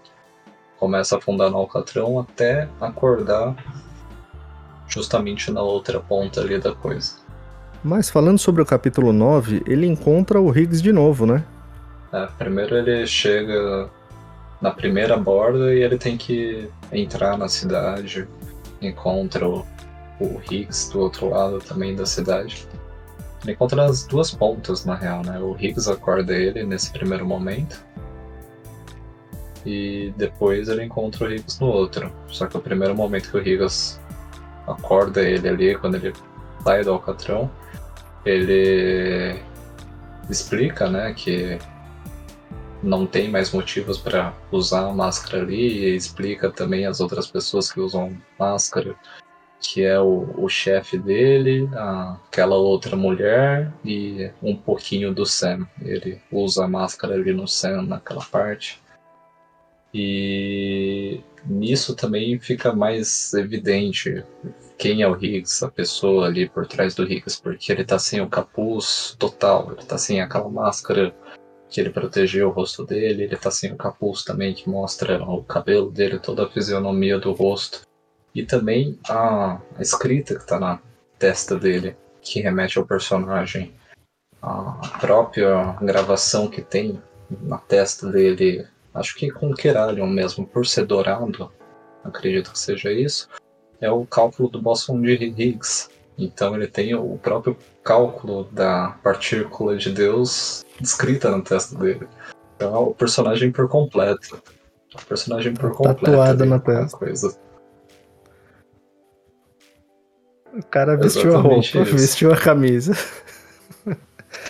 é que ele, ele aparece até naquela cena da. que ele dá a bomba pro, pro Sam. Mas ele aparece de boné, aparece bem obscuro, assim, né? Não dá pra Sim. ver a feição dele direitinho, né?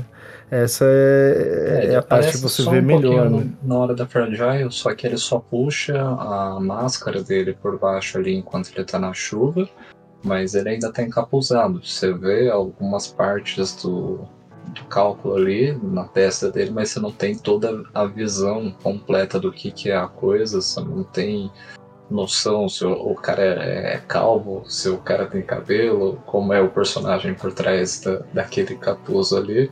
E a primeira real visão que você tem dele, falando que ah, não tem mais o porquê deles usarem máscara e a partir dali era a corrida para ver quem chegava antes na Emily no outro ponto da cidade. E começa essa corrida.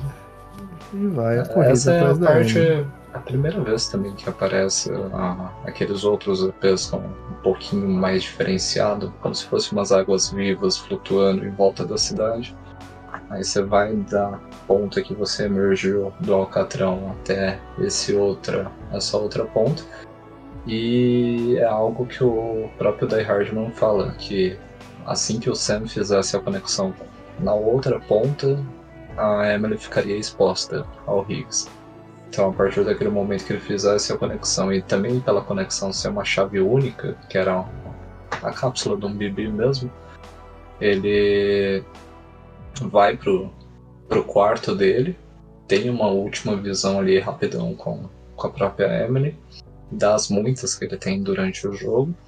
E enquanto ele tá no, no sono dele, começa o alarme disparar muito alto, tudo em vermelho. A única hora também que o, o bunker ali, o dormitório dele fica vermelho com alguma coisa, uma interação de perigo que tá iminente para ocorrer.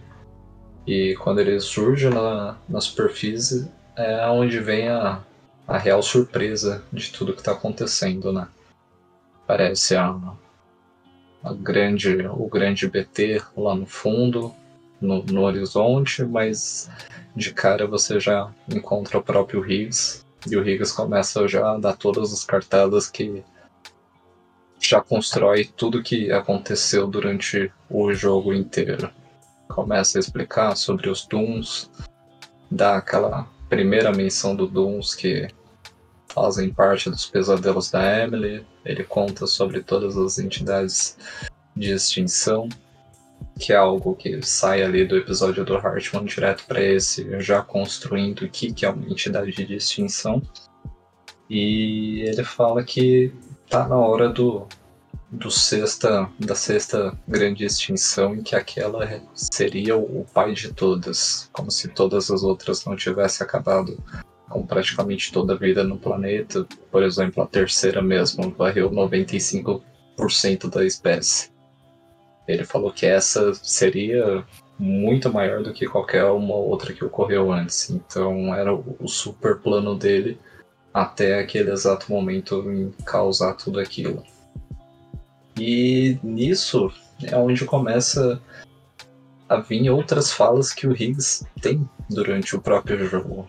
na, no capítulo 2, quando você encontra ele em Port Knot City, quando ele faz a primeira citação, a primeira apresentação dele como personagem, ele fala que ele tem uma ligação muito forte com esse mundo, com o mundo dos mortos e com a anjinha da morte.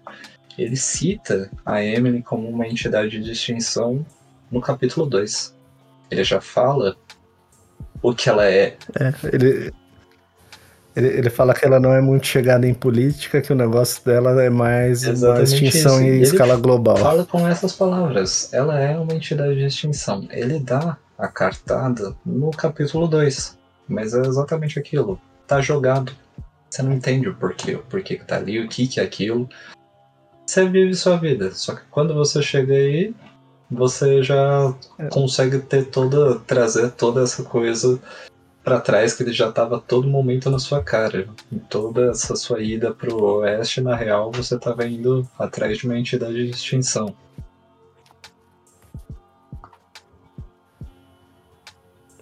É, é, isso é muito engraçado, porque naquele discurso que ele aparece no, no segundo capítulo, ele dá praticamente spoiler do, de todo o objetivo do jogo, do que, que a Emily é, né? Mas é, realmente você não, não tem como saber. Você não tem uma base, não porque eles criam e... a base de uma entidade de extinção a partir do Hartman, quando ele descobre a, a ligação dos cordões entre todas as entidades de extinção. Quando eles chegam naquele cordão umbilical que supostamente era da mama, mas na verdade era da Bridget, e ele estava ali parado no tempo da mesma forma que os outros, as outras entidades tiveram também. E nisso que vem todas as ligações de quando ocorreu um evento Death Stranding era ocasionado por existir uma entidade de extinção exatamente naquele momento quando tudo aconteceu lá atrás e como está tudo acontecendo exatamente naquele momento com a Emily ali. E tem um outro, tem um outro momento que aparece também, que é em, depois de uma obliteração, aparecem as outras cinco entidades de, de extinção flutuando Sim. em cima da, da cratera, né? E o Sam tem, tem essa visão também. É, é, é, curioso isso, né? A história ela tá ali na sua cara, mas não tem como você saber porque você não tem ainda a base para entender o que está rolando, né? É, é, quando você assiste o, o discurso do, do Higgs no, no, segundo episódio, depois de você ter terminado, depois de você entender a história, você fala, pô, ele, ele falou é, tudo. Entrega, tá tudo entrega ali. já de começo tá tudo lá. num prato para você. Mas você não tem os talheres para comer. Exato. E é nessa, é, é, nessa, é nessa hora também que o, o Higgs é, atira contra o BB, né? Eles têm primeiro a luta contra... com o Super PT lá, que a, a Emily tá pendurada no peito, o Higgs começa a aparecer dele também de um ponto para outro. Para mim é uma das melhores boss fights que tem ali no game contra o, o EP, é justamente essa, esse gigantão aí. É, depois disso, aparece o, o Higgs carregando a Emily de novo, falando que, que vai levar ela para um outro lugar para o Sam encontrar. E atira contra o bebê e contra o Sam. Só que aí, felizmente, nessa parte só trinca a cápsula, não acontece nada demais ali com ele nesse exato momento. Mas eu acho, eu acho muito bonitinho essa parte, porque ele controla o.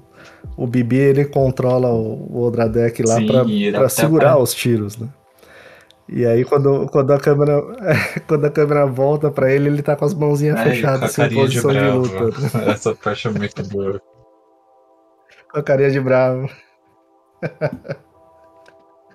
Só nas partes.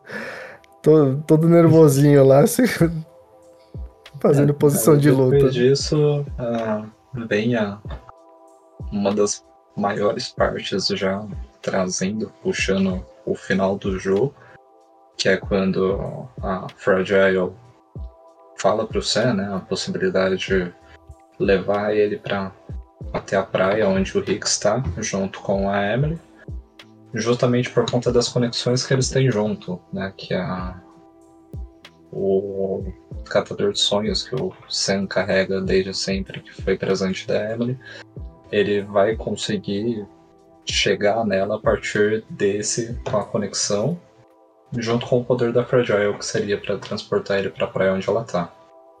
E daí também vem essa, é, sim, minha real boss fight preferida do jogo inteiro, porque essa final do Higgs, para mim, não, não tem outra definição como arte, velho.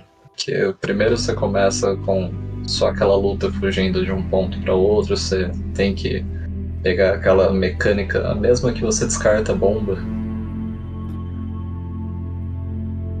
E com uma diferença, né? Porque ali ele, ele fala logo no já início era. que se morrer ali, Sim. já era. Já era. Qualquer um dos dois que morresse ali já era. E ele tem uma clara vantagem, né? Ele tem arma, ele teleporta, ele, ele é mais forte que o, que o Sam. O nível de Dooms dele é, é, é, maior é que o do Sam. O último game over que o, o Sam sempre busca é justamente esse aí que pode ocorrer. Ninguém vai voltar, ninguém vai repatriar, então é o último, a última boss fight para eles terem ali. E, meu, muito boa, porque primeiro você tem que adaptar aquele combate junto com o que você fez com a bomba, descartando ela no alcatrão, que é pegar um, alguma coisa pelo mapa fazer como se você fosse bater, segurando o botão de bater e solta o equipamento que você está segurando, solta a maleta que você está segurando na direção dele para você ir primeiro no soco. Depois que você cansa ele, depois de tudo isso, você vai tentar lá salvar a, a Emily, que está pendurada como se fosse numa teia, o Higgs aparece de novo. Daí sim é minha uma das partes favoritas do jogo, onde sobe duas barrinhas de vida como se fosse um joguinho de luta. Cara, isso é demais, cara. Nossa. Isso é demais. Eu, eu adoro essa parte também. E vira um jogo de luta, né? Porque vira um jogo de luta. Você tem que se proteger. Tem a proteção ali, o bloqueio enquanto você tá no meio da luta. Você devolve a porrada no Higgs na, na mesma moeda também tem toda aquela animação em câmera lenta de você dando um soco no queixo dele, um soco na bochecha. Tem aquela parte que o Higgs bate a cabeça do Sam na, no alcatrão e sobe os cri criptobionte voando, que você pode pegar ele. Se você não pegar, é o próprio Higgs que vai pegar e vai encher a vida dele durante a luta.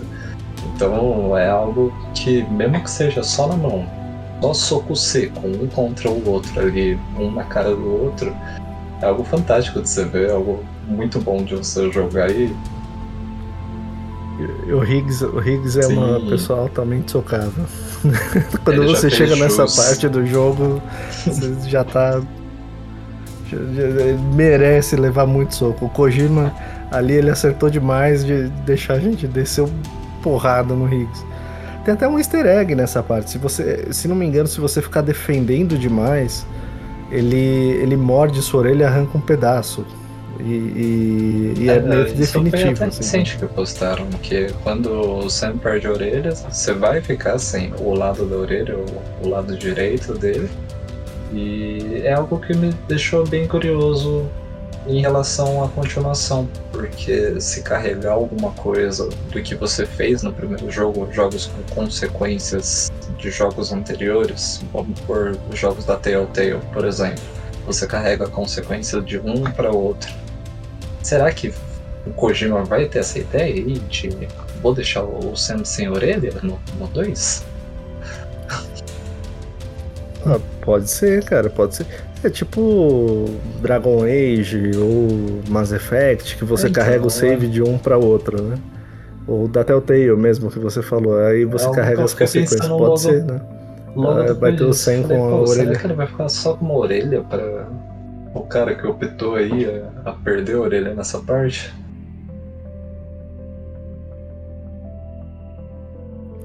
É, então, eu não, eu não sei também. Mas toda, toda essa parte é muito bem construída também, né? Inclusive, quando você vence a luta e em vez de matar ele, aparece a Fragile, né? Você dá a chance, o Sam dá a chance da, da Fragile é, terminar com ele, né? deles desde o início. Ela sempre pediu o Higgs para ela que ela queria finalizar ele e também perguntar o porquê que ele traiu ela, que é justamente isso. Quando o Sam cai exatamente na praia, tem a cena do Higgs ajoelhado na frente da Emily. Então, dali que ele começa a explicar que a fonte de poder dele, a própria Emily, depois da luta ele tenta puxar o poder da Emily também, quando a Fragile aparece, ele faz aquela, aquele sinal levantando a mão em direção a ela e não consegue puxar nada de poder. Que a Fragile Sim. até fala, ah, então você já tá quebrado e começa a socar ele ali também naquela hora. E é nisso já também que fica muito suspeita a ligação entre os dois, porque a partir do momento que você chega na praia, o cara tá ajoelhado na frente dela num ato meio que pacífico, não, não tá nada de. Tá algo estranho acontecendo, mas nada comparado ao que passou durante o jogo inteiro. O Sam tinha visão dele raptando ela, o Sam tinha visão dele enfiando uma faca na aqui na, na garganta dela. Então você tinha várias visões entre os dois e chega lá e o cara tá aos pés dela. É, exato. Então, até então ele era uma ameaça para ela na nossa visão e na visão do Sam, né? Mas nesse momento ele tá em um sinal Sim. de reverência a ela, né? É, é, o oposto. Depois, né? Logo depois dessa luta, a, a Emily se solta ali da, da teia que ela estava presa, que o Hicks tinha aprisionado ela. Eles fazem até aquela menção de como eles vão embora e por que, que o Sam fez tudo isso. Tipo, o Mario atrás da Princesa Peach, e eles fazem essa menção. É verdade, ela essa fala, parte é então incrível você é a é princesa, você vai ser o Mario, e eles começam a correr ali em volta da, da praia, em, em câmera lenta, muito boa essa parte. Logo depois disso, que eles chegam no topo da colina, tem aquela visão do Die Hardman apontando a arma pra Bridget, que você já se pergunta, ué, por que, que os dois tá é, então, já não basta que tá tudo que aconteceu até agora, por que, que o cara tá apontando a arma pra morta? E logo em seguida, da água que eles estão ali, surge o Clifford com o esquadrão dele no meio da água. E o Die Hardman já dá aquela. aquele primeiro momento que Tremido. não sabe o que fazer, fica totalmente congelado. E nisso vem o, o Sam de volta para pro mundo que a Emily empurra ele logo naquela parte. Quando a, o Clifford pergunta para Bridget onde está o Bibi, ela aponta justamente para onde está o Sam e o Bibi e a Emily. E a Emily empurra ele para ele cair na água, ele caindo na água para emenda, ele volta pro, pro mundo tudo de novo.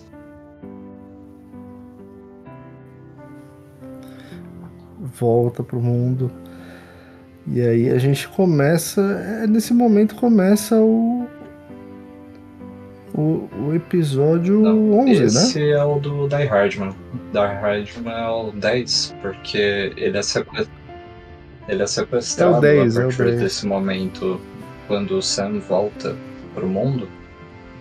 O Die Hardman, junto com a Emily, supostamente são sequestrados ali pelo Clifford e eles estão tentando entender né, o porquê, após encontrar alguns registros do próprio Clifford nos documentos, viu que ele era um soldado, passou por algumas guerras que não eram nenhuma do, das que o Sam estava vivenciando mesmo, é, que foi a Primeira e a Segunda Guerra Mundial. Então viu que ele participou de outros eventos de guerras que existiram mesmo, mas lá na frente, muitos anos depois.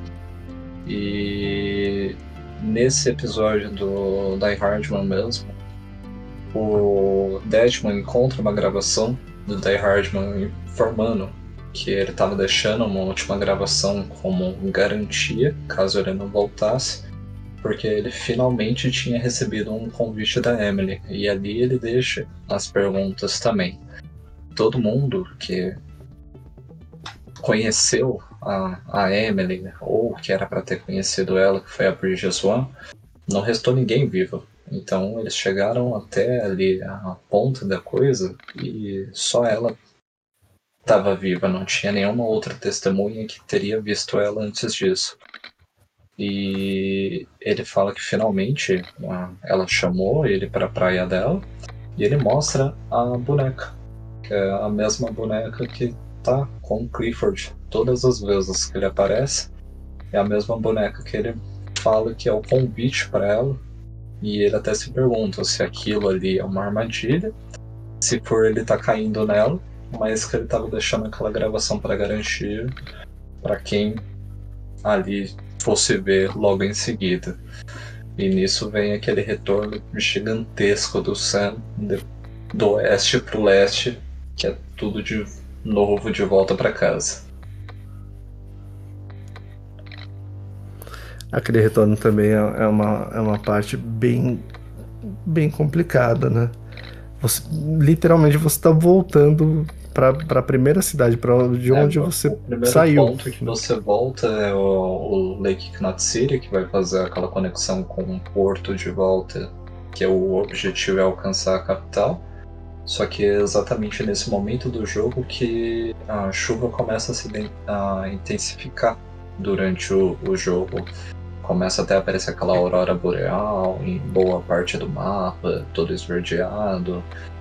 A chuva tem muito mais ponto do que tinha antes, então até pelo leitor de meteorologia de como que tá a situação ali, você vê que tá muito pior para você fazer qualquer passagem, as estruturas tá tudo deteriorando, é, quebrando, ficando inutilizado no caminho que você tá fazendo de volta.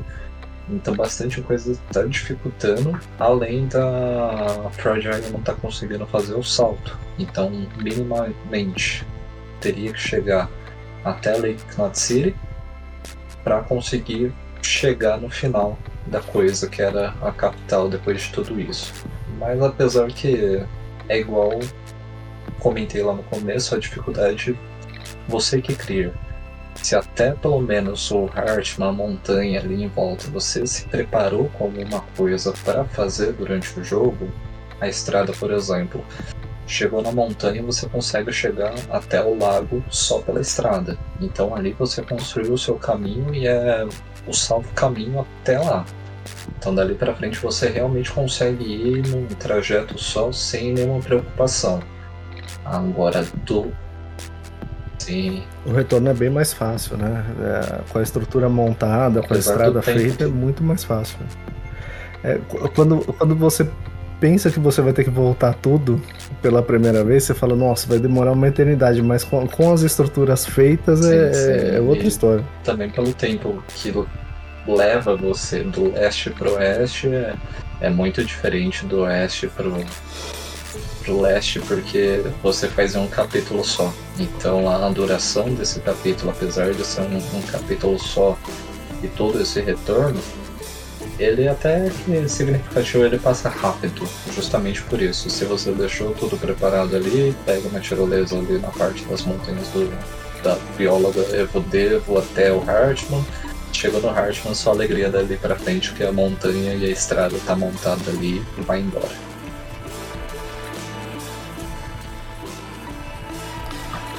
Só, é só alegria mesmo, porque é infinitamente mais fácil. Né? A, a, jornada do início até você chegar lá, sei lá, são 40 horas e depois. 40 horas não. São umas, umas 20 e poucas horas, 30 horas, se você for bem focado na, na, na quest principal. E pra voltar é rapidinho, você voltar Basicamente meia isso. horinha. Só que assim que você tá chegando na porta do lago, acontece aquela terceira super célula que eles não conseguem explicar. Porque diferente das outras duas, elas estavam ocorrendo por conta da, da força da rede dos picos de Kirali. Então eles estão voltando já com toda aquela chuva e tá para ocorrer a última super célula bem em cima do lago que é onde puxa o Sam pela última vez, que é a Guerra do Vietnã. O episódio 11, que é o Chunger, quando meio que tem um, um, desfecho da coisa, já começa a dar aquela direcionadinha final do que, que tá pra acontecer.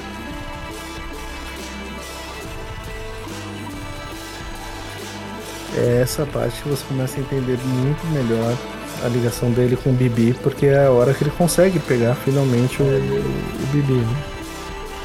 Na realidade, o, é, é, o, o Sam, Sam deixa ele, ele pegar. Né?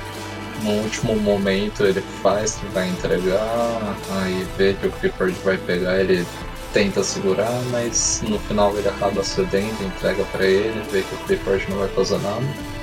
E o próprio Clifford ele já faz até a, uma citação, fala que disseram que o nome dele era Sam Porter, mas na verdade ele era Sam Bridges e da própria dog tag que ele sempre carrega e que o Sam já tinha tirado na Segunda Guerra Mundial.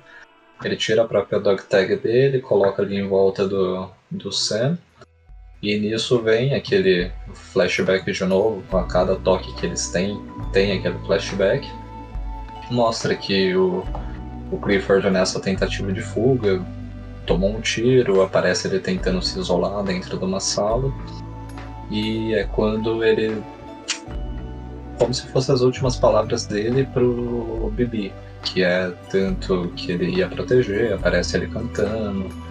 E depois ele explica que se tornar pai, ele tinha medo disso, né? Que tinha medo do que, que ia acontecer dali para frente, mas na verdade se tornar pai transformou ele em outra pessoa, transformou ele em algo mais forte justamente para ele.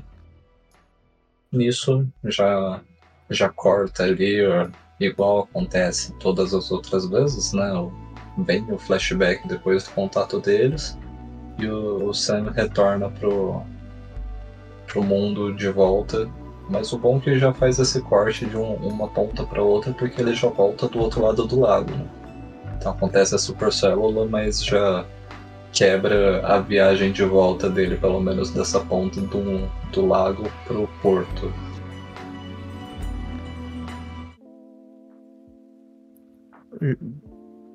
Ele já aparece do, do, do outro lado, né? Não, não precisa faz parte da, da mesma da mesma Christine. Então ele volta pro porto e aí a gente tem a cena, os últimos quilômetros aí pra gente chegar de volta na, na capital, né? É, e a caminhada também das mais difíceis desse ponto, que é aquilo, ou corre ou corre, porque se você ficar para enfrentar na primeira luta já se desgasta bastante para o caminho que vai ter ali para frente. Porque logo naquela primeira subida que você faz para o porto, que é a, a descida, em seguida você já se encontra numa posição não muito agradável com bastante EP, por conta da, da chuva que está intensificada. E logo depois da Super Célula, todo mundo voltar, Fragile voltar, Die Hardman voltar, eles pedem a entrega do Sam do porto até o outro lado, que é os Cryptobionte para Fragile aguentar, que ela tá muito fragilizada depois de tudo que aconteceu. E nesse momento, recomendação: usa o exoesqueleto de multiterreno, porque vai ajudar bastante nesse caminho de volta da casa, justamente por conta da concentração de EP que vai ter. Com certeza vai ser pego não tem como não ser pego nessa parte. Vai ser pego em alguma dessas partes. E facilita bastante por conta desse esqueleto, porque justamente é multiterreno. Na neve, até no meio desse alcatrão mesmo, você vai ter uma mobilidade melhor para tentar fugir pelo menos daquele espaço. E dá para ver que ele tem uma limitação que ele atinge na área, porque o alcatrão ele vai até um certo ponto. Se você sair dessa zona de Alcatrão, você vai ver que ela vai reduzir ao nada e já era. Você passou por. enfrentou aquela área ali, passou com sucesso. Tem uma limitação né, geográfica, ela, ela não, não é, vamos dizer, ela não é infinita, né? Se você atravessar a área, já era, acabou, né? Sim. E, e, logo... É nessa parte também que a gente enfrenta três EPs grandes também, não é? É que eles não são grandes, eles são contínuos. Se você chegar logo antes de você chegar na capital. Quando você tá fazendo a curvinha para entrar na linha reta da capital, você vai começar a encontrar bastante daqueles boss que vem no capítulo da Mama. É como se fosse o leão gigante com a máscara dourada. Eles começam a aparecer em dois, três e se você matar eles umas duas, três vezes. Eles vão continuar aparecendo, então é justamente esse momento a, a melhor opção é só correr.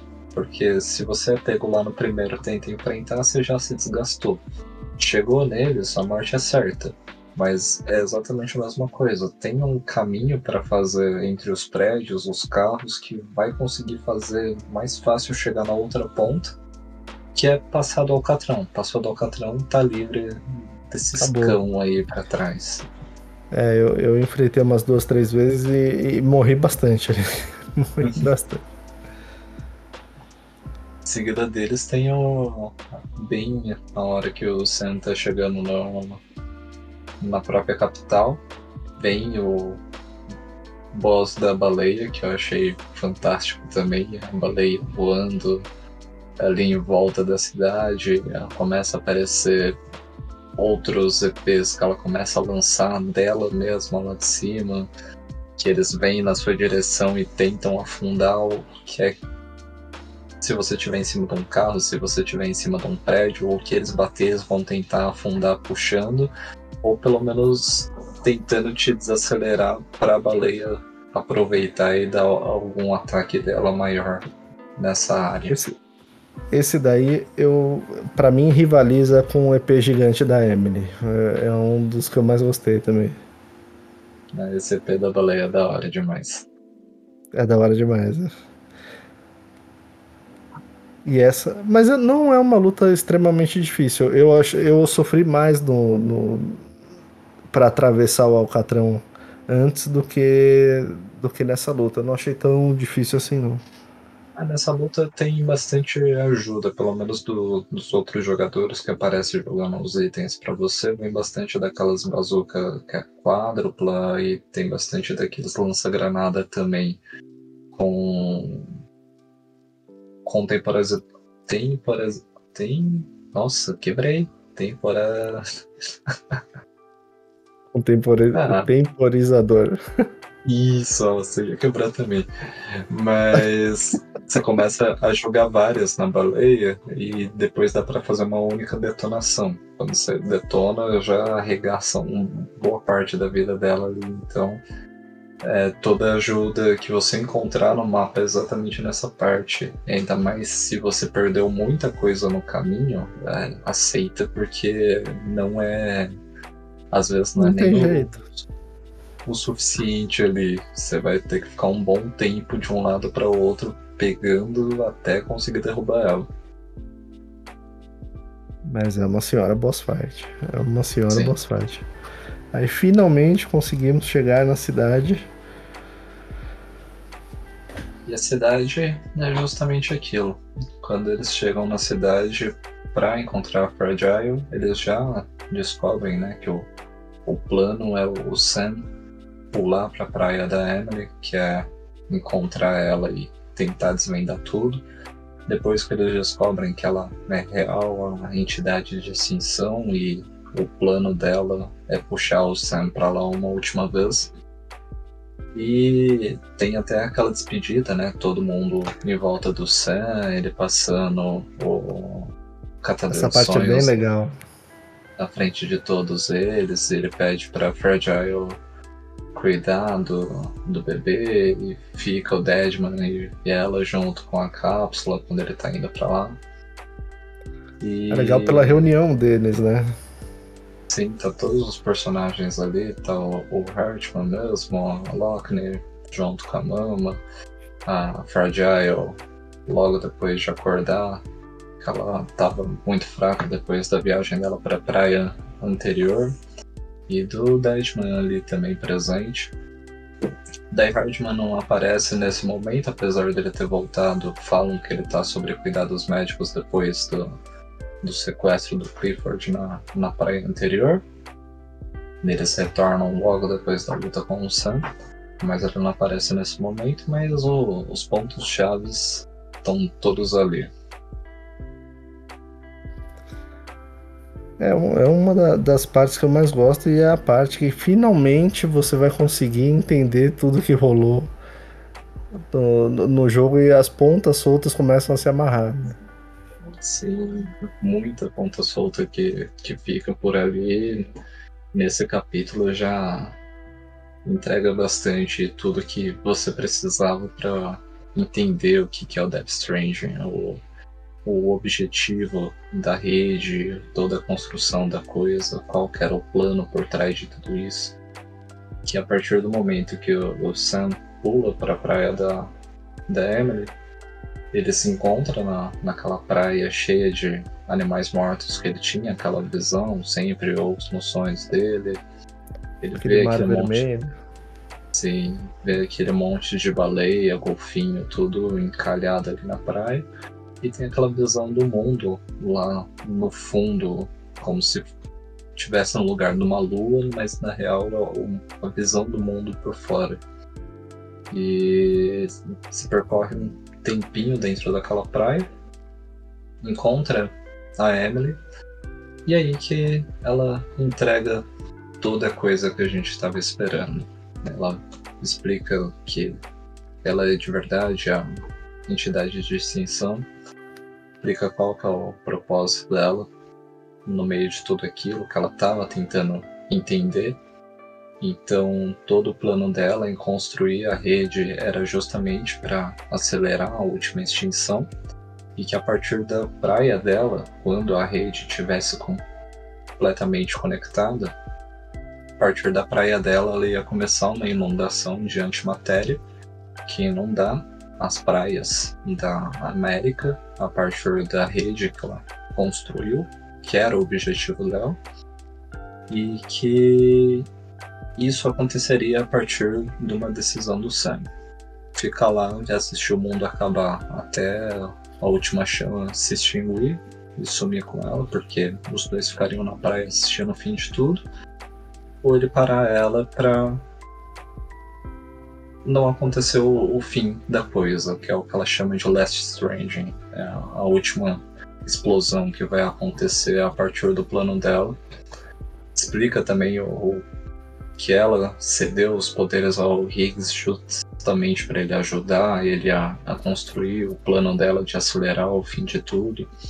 É, o Higgs, no episódio da Fragile, ele fala que encontrou alguém que entende ele e tem um momento que ele olha para o exato nada e não tem nada lá.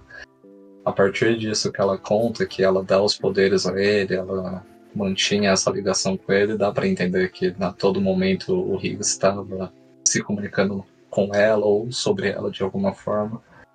Então ela explica que usou o Higgs justamente para isso, para acelerar a extinção, porque o tempo para ela como entidade e ainda na praia da forma que ela estava não era nada. Então se passasse muito tempo ou se não passasse tempo nenhum para ela era indiferente. Era indiferente, não... o tem... a passagem de tempo lá é outra. Sim. E nisso aí ele tem até uma. Vira um game over, mas se você fizer duas ações durante esse, essa parte, ele dá para acontecer o fim de tudo. Se você tentar atirar na Emily acabar tudo, que ela até entrega a arma para ele ali no final e fala que a arma não tem uso ali, mas ela ainda tem outro objetivo. Ou se você não tentar impedir ela, ela começa a entrar na água, aparece uma cena dela flutuando, chorando sangue e tudo explodindo. Mas acaba virando um game over isso aí. É, não deixa de ser, né? Não deixa é. de ser. Real, Mas são, é... são os finais alternativos, vamos dizer. Mas o objetivo nessa parte mesmo né, o Sam para ela, né, porque ela dá essa oportunidade para ele, ou assiste tudo acabar comigo aqui, ou você me para e eu vou parar por você, ela fala, ela vai parar tudo aquilo, mas também ela ia ficar presa na praia dela, eles nunca mais iam ter aquela conexão de novo, a, aqueles encontros que eles normalmente tinham durante a passagem do jogo mostra desde o Sam criança até adulto encontrando ela na praia, que é a praia que ela sempre fala que está esperando ele. E ela até fala exatamente nessa parte, né? Que é, finalmente ele chegou lá, porque é finalmente ele chegou nesse momento dessa praia. Ele chegou lá para aquele fim. Para ela concluir o que ela. a existência dela e acabou. Só que nisso Sam escolhe real não, não prosseguir com a extinção para ela parar e se isolar na praia dela. E ela devolve o Sam para a praia dele, para emenda dele, com os objetos que ele estavam ali, que era uma boneca que era uma conexão com ela, a arma e a foto dele com a família dele. E a foto que ele carrega desde o primeiro episódio ali, do prólogo na própria caverna. Que tá, aparece logo no, no início, né? Que cai uma gota da, da chuva temporal nessa foto. Sim, bem no rosto da, da esposa dele, a ponto da gente não, não saber quem era a Lúcia. Só tem a, a silhueta dela que estava grávida ali naquele momento e mais nada. E algumas pessoas apontam uma ligação até com o Silent Hills do, com a Lisa do Silent Hills. Justamente. É, nessa parte que a Emily conta, né, que a, a, entidade e também qual era o plano dela de acelerar a extinção, já entrega tudo o que o Rick estava falando o tempo todo, que ela era a entidade, que tudo ia vir a partir dela, toda a extinção, a última explosão era tudo esse plano dela do Last Stranding acontecer, mas pela decisão do Sam, a humanidade viu o dia mais uma vez. Mais uma vez e, e temporariamente, né? Porque não é a extinção ela pode ocorrer, ela vai ocorrer, né, em algum momento. Sim, ela até fala que pode ser não, não ser hoje ou amanhã, mas ela vai completar o objetivo dela, independente do tempo, se isso demorar muito ou não, ela vai completar aquilo, vai ter a extinção. Pode ser 10 anos, 5 anos, um milênio, mas ela vai completar, né? Sim. Aí nisso vem já a, a puxada pro final, quase final aí, que a gente dá aquela iludida sobre, sobre aquele primeiro pós-créditos que a gente acredita que acabou a coisa, mas não acabou. Mas é a parte que o Sam tá na praia dele, você tenta fugir da praia dele a todo momento, independente do lado que você tenta correr, a direção, você volta pro ponto onde você chegou ali e começa a ter as visões da Emily, porque quando ela fala para ele, né, que todo o plano dela, ela explica que não tem muito tempo, mas que ela ia contar para ele. Real não aparece ali acontecendo, ela explicando isso para ele, mas logo quando ele tá na praia dele, ele começa a ter as visões de toda a explicação dela. Que ela explica a, a origem dela, né, a, o nascimento da Emily, que é quando a Bridget teve câncer. A Bridget teve câncer aos 20 anos, passa pela primeira cirurgia. E quando ela passa pela primeira cirurgia, ela acorda na praia. No caso, a Emily. E a Emily acordando na praia, ela descobre que foi separada do corpo dela. Então o raio e o cara novamente estão separados nessa situação aqui. Só que enquanto a Bridget envelhecia, a Emily. Ela continuava. Ela continuava na mesma idade, congelada ali, que foi quando aconteceu a cirurgia da Bridget aos 20 anos. E quando a idade começa a avançar na Bridget, ela adota essa questão, falando que a Emily é a filha dela, só que por conta de uma doença que ela teve durante a infância, teve um pai ausente, então ela nunca aparecia a público e também não tinham nada sobre os registros do passado dela a partir daquele momento. E tem todo aquele entendimento também que a, a Emily, se você perceber, ela passa por roupas diferentes durante ele. Enquanto ela tá se perguntando o que ela é de verdade, ela tá com um vestido vermelho. Que ela quer que aconteça a extinção, que ela tá se perguntando por que, que ela é aquilo, por, quando ela tá criando a rede para ter essas respostas. Quando ela começa a aparecer naquele outro momento explicando pro Sam, ela já tá com aquela roupa de outra cor, uma roupa mais escura. É a, quando ela se entende como entidade de extinção e o que ela é e tem toda a compreensão de tudo desde o início. Ela explica que a criação da rede era justamente para passar todos os dados pela praia dela. E todos esses dados passando pela praia dela, ela ia ter o conhecimento de tudo que aconteceu no passado, é, ter explicação do porquê que ela sonhava com as outras extinções e porquê que ela tinha outros sonhos que pareciam ser o futuro dela. É, ela explica a origem do próprio nome, né, que a Emily M é alma em francês, e Lai mentira, então a, a alma de mentira que está ali. É, ela explica também da divisão dos sonhos dela, dos pesadelos, são os dons espalhados entre todo mundo, que tem o poder, eles têm os sonhos que ela tem, então ela até explica que toda essa ligação é por culpa dela, por ela ter espalhado os tuns. E também ela faz aquela explicação importantíssima que é quando ah, os mortos se conectam ao mundo dos vivos. Que ela fala que uma vez tentou salvar o Sam, e nessa única vez ela quebrou o equilíbrio entre os vivos e os mortos. O Death Stranding já tinha acontecido, só que a ligação entre os mortos e o mundo dos vivos começou a ocorrer a partir disso pela praia dela. Então eles começaram a se interligar com o mundo, começou a ter todo aquele evento com o contato dos mortos, antimatéria e matéria, mais obliterações. A partir disso aí, uma decisão que ela tomou ali que não fica muito clara, mas fala que é salvando a vida do Sam em algum momento.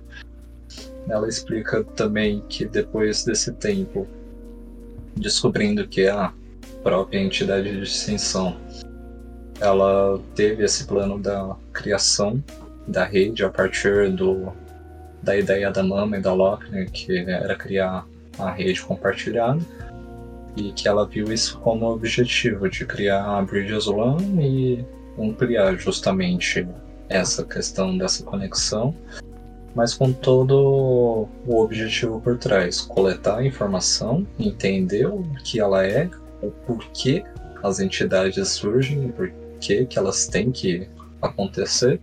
Ela até fala que às vezes a extinção não significa um fim, significa um recomeço porque a vida sempre encontrou um meio independente de tudo que aconteceu. Ela... É, como aconteceu nas outras extinções, né? Não foram definitivas, né? Talvez definitivas para algumas espécies, né? Para várias espécies, mas é, é, a vida voltou. De alguma maneira, a vida voltou e encontrou esse caminho. Sim, ela fala que ela, a vida sempre volta mais sábia e mais forte a ponto de conseguir sobreviver àquela situação depois que o mundo se encontra depois de uma extinção. É, esse termina o arco dela com vários plot twists. Né? É, mas ainda tem um arco muito bom que é o do Bibi, do, que envolve o Bibi, o Cliff e o Sam, né? É que é o, final da coisa. Depois disso aí aparece que o Sam consegue voltar da praia dele. É, explicam como eles conseguem chegar no Sam, né? Eles ficam meses procurando ele na praia dele, mas não conseguem ter nenhuma conexão. Eles tentam criar vários métodos colocam o Harshman para procurar entre as praias se encontrava alguma coisa, pede para Mama procurar também pelo lado dos mortos se encontram o Sam, até a própria Mama ter uma visão do Sam na praia deles e nisso eles começam a a criar alguma teoria para voltar até ele e descobrem que a arma que a Emily deu era o objeto, a ligação entre todo mundo que estava ali e conseguiu buscar ele na onde ele estava naquele momento.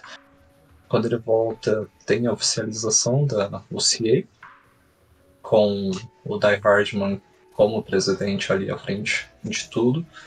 Ele tira pela primeira vez a, a máscara dele ali na frente do público, mostrando que não é nada que o, o pessoal esperava. Falavam sobre um acidente, uma ferida com queimaduras, mas mostra que é um, um rosto normal.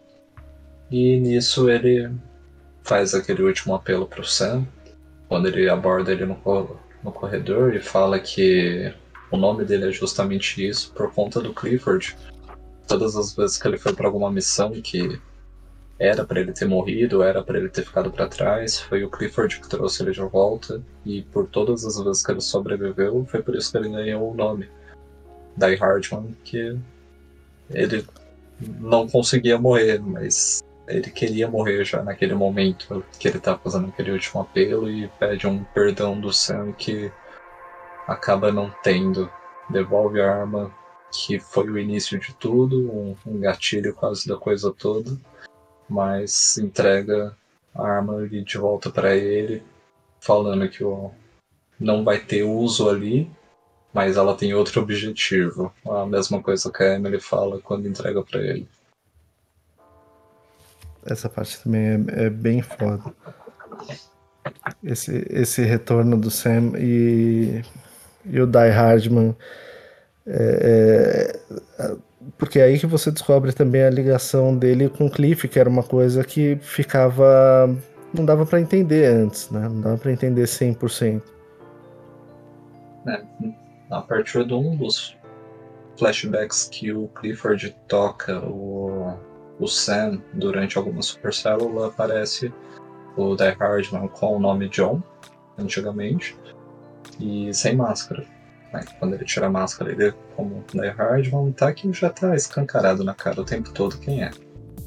Mas já, já mostra que é a mesma pessoa anos depois, que ele explica também essa questão que os dois trabalhavam juntos e sempre voltavam por conta do Clifford trazia e sempre salvava a vida, a vida dele. Era o, o Cliff era o grande herói. Sim. Que salvava ele sempre.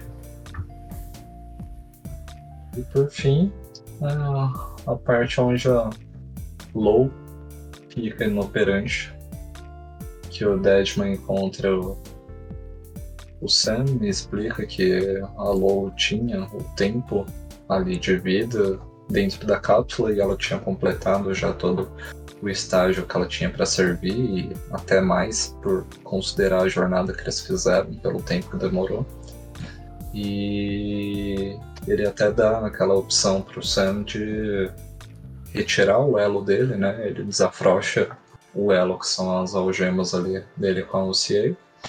E também até explica que existe uma pequena possibilidade dele tirar da cápsula, mas isso seria algo já que ele não deveria fazer, ele não faria nem iria incentivar. Iria pelo Sam se ele vai querer fazer aquilo ou não. Então ele desafrocha os elos do Sam, entrega a cápsula e pede para fazer aquela última entrega que é até o incinerador.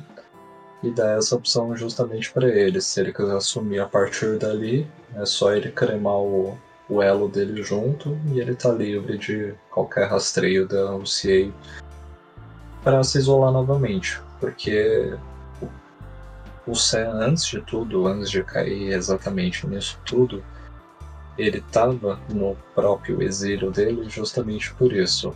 O Desmond chega em um momento do jogo e fala que entendeu o porquê do Sam tá chamando o Bibi de louco, que era por conta do bebê que era para ele ter tido, o filho que era para ele ter tido e não aconteceu porque uma mulher grávida morreu dentro de uma cidade e ele não conseguiu chegar a tempo para salvar e a cidade obliterou.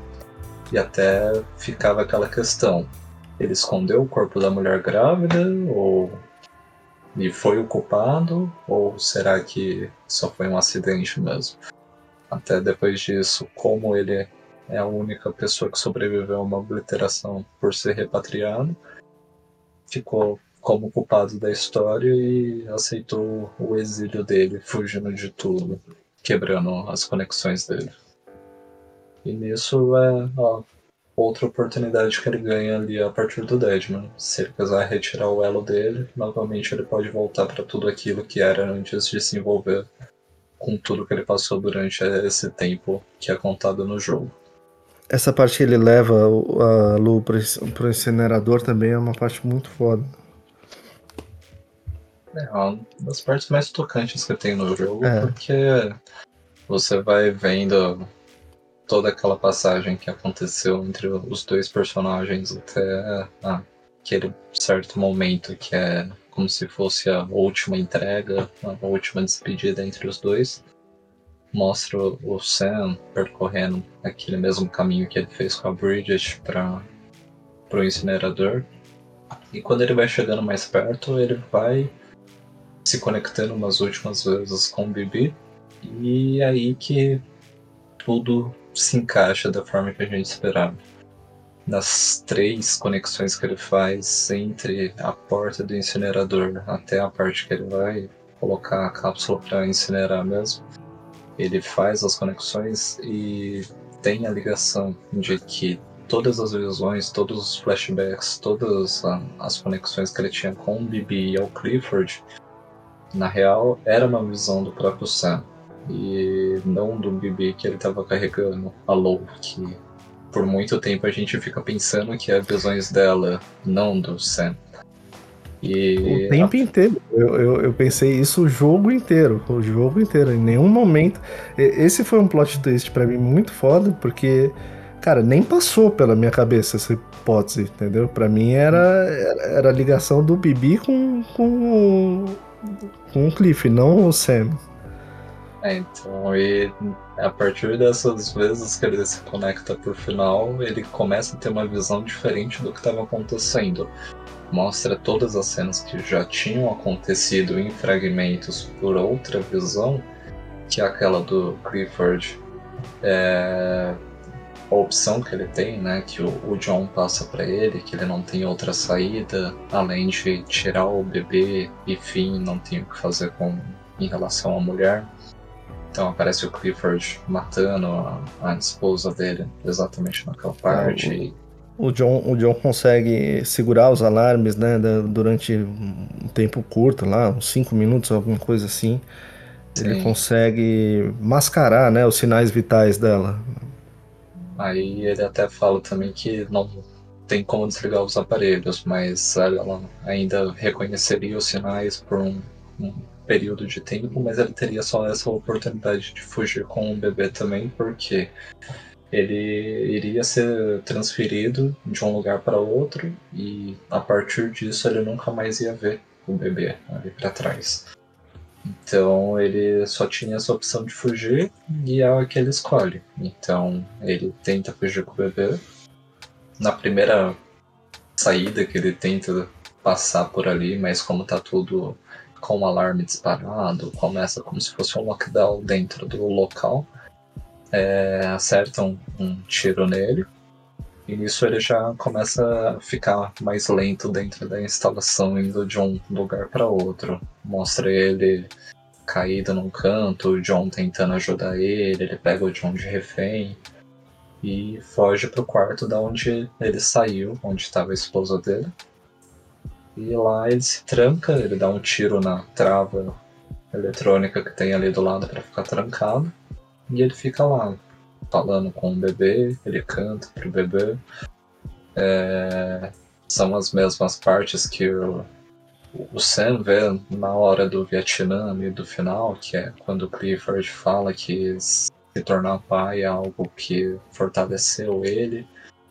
Só que no ponto em que todo mundo entra ali dentro da sala e o Sam tenta proteger o Clifford no chão, que o tempo congela e o Clifford começa a falar diretamente com o Sam, que é justamente a mesma fala do Vietnã também. Me falaram com o seu nome é Sam Porter, mas você na verdade é Sam Bridges.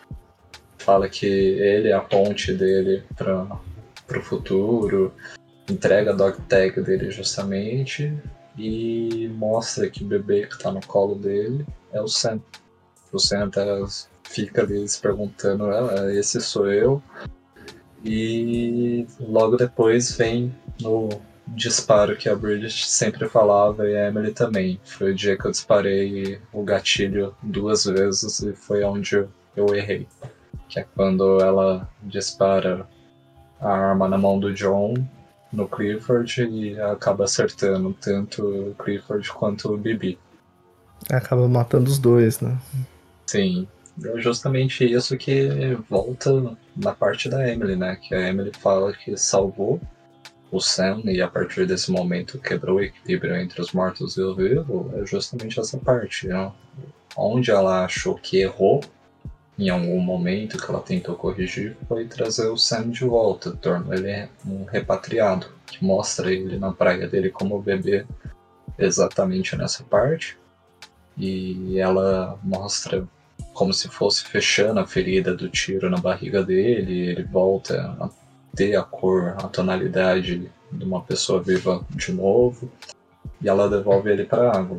E é justamente nesse momento que o Cliff não passa pro outro lado. Mostra o Cliff caindo dentro da água, como se ele tivesse cheio de alcatrão já. Talvez fosse aquele momento de ódio e remorso deixando ele preso. Mas também quando a Emily tá devolvendo o Sam pra água, aparece o Cliff lá no fundo olhando pra Emily, tipo, esperando ela entregar o, o Sam, mas ela acaba não entregando. Então ele só vira para trás e vai embora. Só que possivelmente foi a partir desse momento que ele já ficou preso nessas outras praias que consumiam, se consumiam por ódio e outros sentimentos diferentes deixavam ele preso lá até ele chegar no objetivo dele. E a Emily mesma ela fala, antes de tudo acabar, que ela que criou a conexão, ela que quis fazer o Sam e o Clifford se encontrar, que era o objetivo para mostrar que ele não foi abandonado. Então, quando você pega todos esses trechos que ela fala, onde ele não foi abandonado, quando ela explica que quebrou todo o equilíbrio e quando chega nesse exato momento do flashback mostrando que ele era o bebê na real, todo esse tempo, em todos os flashbacks, ele que morreu, ele que voltou a partir daí, tudo começou a acontecer. Um dos melhores plot twists que a gente tem nos videogames, com toda e sincera certeza. Pelo menos que eu passei, é uma das mais fantásticas plot twist é muito foda, é muito foda. Eu, na, na realidade, esse é o, é o principal e o mais foda de todos, e, e é literalmente nas últimas cenas, assim, de, de jogo, praticamente nas últimas cenas. Mas até a Emily sendo a entidade de extinção, né? Quando você descobre tudo isso, é, é por isso que. E, e o que a gente foi falando também, né? Os personagens, o Hartman, a Mama e a Lockney, o, o próprio a própria Fragile, a história do Sam, esse plot twist final. É por isso que esse jogo o gameplay dele no começo não me pegou tanto, mas conforme eu fui avançando na história e depois que eu terminei, ele, ele ganhou um espaço enorme assim para mim. É, é, porque a história ela é simplesmente brilhante, o universo é brilhante, tem plot twists assim, incríveis. A história dos personagens também é incrível, né? É, e não é só esse plot twist, né? O jogo é feito de plot twist porque são é, várias é, coisas acontecendo em conjunto que você se pega numa confusão quando você descobre o que está acontecendo, faz tudo muito sentido e te deixa pensando a mil em tudo que está acontecendo. E tem a, aquele trechinho final também, que é aquela parte que causa muito suor no, nos olhos das pessoas quando chega. Quando o Sam tenta tirar a luz da cápsula e crema a cápsula sem o bebê dentro e a algema dele. que ela começa a necrosar e ele tenta fazer reagir ela ali de alguma forma, mexendo no pezinho dela, mexendo na barriguinha, no, no peito, tentando fazer ela voltar à vida e ela toda mole na mão dele. É um dos momentos também tipo, mais fortes que acho que eu passei por algum jogo. É exatamente esse. Ver toda aquele desespero tentando trazer ela de volta e pensando, pô, se isso der errado, vai explodir tudo de novo. E ainda tão próximo que ele estava da capital naquele incinerador. Mas, bem na hora que ele encosta nele, que tem aquele pingente que era a ligação entre todos eles, a Low volta, segurando um pingente na mão, o que traz a gente a perceber que foi a Emily que trouxe ela de volta, da mesma forma que ela trouxe o Sam em algum momento. É, ela volta com aquele pingentinho dourado que a Emily sempre usava, né? É o Kipo. E. E essa cena também tem uma coisa adicional, porque quando ela volta à vida, né? E, e eles estão saindo do incinerador e tá chovendo, né? Só que a chuva não envelhece ele, né? Então a chuva temporal também deixou de, de ter aquele efeito de envelhecer as coisas. Né? É até bom que tenha acontecido isso, que ele sai logo com a criança no colo dele. Já, é, não, já é. Ia acabar, já ia Porra, acabar sério. exatamente ali. Não dá pra testar, põe só a mão, né? É, não vou com a criança no colo. É, já cai uma gota logo na testa dela, logo de cara. Ele, o, o Sam correu o risco de produzir o Benjamin Button. É, bem isso mesmo. 80 anos já na criança. Mas, cara, é, é- é assim, esse jogo, eu, eu não canso de repetir isso, eu vou repetir de novo. Ah, toda a trama desse jogo vale a pena demais. Vale a pena demais. E quando você. No meu caso, quando eu terminei ele, até as coisas que. Até algumas coisinhas do gameplay que eu não gostava tanto, eu passei a reavaliar e passei a, a gostar mais, né? Eu, eu quero jogar ele de novo. Eu vou jogar Director's Cut de novo para terminar ele mais uma vez, porque cara, a, jornada desse jogo, a história desse jogo, o universo desse jogo, os personagens secundários é, é uma, uma obra-prima. É uma das melhores histórias que eu vi num videogame, uma das melhores histórias que eu vi, um dos mundos mais criativos que eu vi, acho que na, na vida, em qualquer tipo de mídia, sabe? E eu acho que é um jogo que grita, tipo, ele é um videogame. É A melhor mídia para essa história ser contada é no videogame. Então, para mim, assim, é. Até por isso que, que eu quis gravar.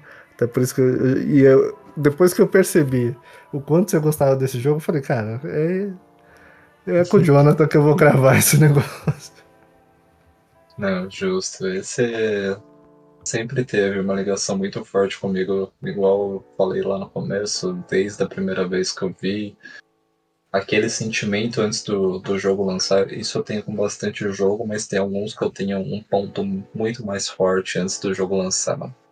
Ficar um mês ansioso, assim, antes do jogo sair, pensando só nisso. Pô, vai lançar, eu vou estar tá jogando daqui tanto tempo. O que vai acontecer muito provavelmente com um segundo. Mas é, toda aquela sensação de tipo descobrindo uma coisa nova aqui, o jogo lançando aqui, aquele sentimento, tô pegando, tô vivendo essa experiência e depois de passar toda ela, chega no final, fala, valeu tudo. Valeu toda a espera, desde aquela minha curiosidade lá atrás, valeu todo aquele sentimento até ele lançar exatamente naquele ponto que eu comecei e valeu tudo até eu chegar exatamente aqui quando eu terminei e conheci tudo. Quando eu conheci tudo a primeira vez, já veio aí a segunda, depois veio o Director's Cut e já veio essa outra versão que eu terminei essa semana de novo. E aí, mas você acha que você termina mais uma antes de lançar o segundo? Quando anunciarem a data do segundo, você acha que você encara mais uma ou não? O perigo existe se eu tiver com o Steam Deck na mão. O perigo, eu não falo que não existe, porque se eu tiver como jogar aqui num portátil, eu não vou falar no, no celular, porque eu não tenho a moral de pagar ali o iPhone que vai sair e suportar a Director's Cut. Mas se eu tiver o Steam Deck na mão, aí eu já não consigo responder, falar que, que não, vai ter a quarta hum. vez sim. Não direi que não bebereis, porque vai que bebereis, né? Agora, uma última, uma última coisinha, Jonathan. A, qual que é a diferença, qual que é a principal diferença que você vê entre a versão base e a Director's Cut, não em termos de melhoria de vida ou algumas features lá que colocaram de tipo pista de competição, esse tipo de coisa, mas você vê alguma diferença na história, alguma coisa a mais? É, ele tem diferença sim, tudo que adiciona dentro do jogo tanto desde o início para ajudar com construção contra esses outros eventos que acontecem também mesmo a pista de competição que você ganha o, os carros que você compete ali você consegue construir para usar durante o jogo depois é, ele tem sim um adicional de história ele vai ter o adicional do da história do projeto dos bebês antigamente quando eles foram praticamente enterrados só que ele volta bastante ao aos pais da Fragile. Eles contam um pouco da Fragile Express e o, o envolvimento antigo deles, mostra até imagem deles ali presente. E tem um, uma historinha a mais que talvez dê aquele tom mais de importância e dá até para você entender quando assiste o trailer do segundo. A Fragile apesar de ser um, um personagem dos principais que está ali no meio, mas apesar de não ser o principal, já que o Sam existe, ela ganha uma força muito grande. E se você vê a capa do segundo até então, é ela segurando a Low, e você vê o início do trailer, é justamente ela também ali no início. Então ele vai dar uma enriquecida na história em si do que você viu ali, leu em outros documentos, viu em entrevista em relação ao projeto dos bibis. E também vai ajudar bastante na parte da Fragile e o passado dela antes dela ganhar o, o reinado do pai dela, que antes da Fragile Express era do pai dela, antes dela assumir com a morte dele. Mas isso aí, recomendo você ver na parte quando você for rejogar o Detector's Cut. E também pelo pessoal que está isolado, jogou a versão do PlayStation 4 até por não ter ido para nova geração ou não conseguiu jogar a versão do PC da Director's Cut. Tem essa partezinha interessante aí, além do final do jogo inteiro, quando você terminar tudo. Vai vir essas missões pelo Die Hardman mesmo, fazendo uma ligação, explicando como vai iniciar. Daí para frente você dá um pontapé inicial numa parte que já está presente no mapa, mas na versão base você não consegue. Não tem interação nenhuma com o local. Na Director's Cut, se você chegar, você não vai conseguir abrir ali de início. Você vai precisar passar toda a história para aí você chegar naquilo e aquilo vai ter a abertura para você conseguir entrar na coisa e conseguir fazer algo. Entendi. Então, então já, já tenho mais uma jornada para começar. É, tem, tem um motivo aí para você já, já ver o, o porquê. Já tem essa jornada para começar. Agora, Jonathan, fala pro pessoal de novo onde o pessoal pode te encontrar, onde o pessoal pode te seguir. Ó, no Twitter é onde eu tô ativo todos os dias, você sempre vai me encontrar lá, é o arroba Johnny Bastazini. É, da Twitch eu acho que não compensa passar até pelo tempo que eu tô em disposição para estar tá fazendo as lives, mas qualquer coisa, arroba Jesus está no controle, é bem próprio também. Você vê um cara vestido de Jesus lá no Twitch, pode ter certeza que sou eu que tô por ali. E é isso, no, no Twitter é o lugar mais fácil para você me achar, seja falando Death Stranding, seja falando de qualquer outro jogo. Às vezes caio na graça de aparecer no perfil do, do Kojima, já aconteceu algumas vezes aí, nas últimas semanas aconteceu até com mais frequência do que eu esperava, foram duas em uma semana só. Então é, é bacana, até nesse motivo, né? Você vê que o cara criou um jogo, teve todo esse trabalho, ele acompanha o trabalho dele ativamente todos os dias. Cara, é muito legal isso nele. Ele, ele me deu RT uma vez também, no, no, quando eu postei alguns, alguns prints, né? Screenshots ali da, do Death Strange quando eu tava jogando.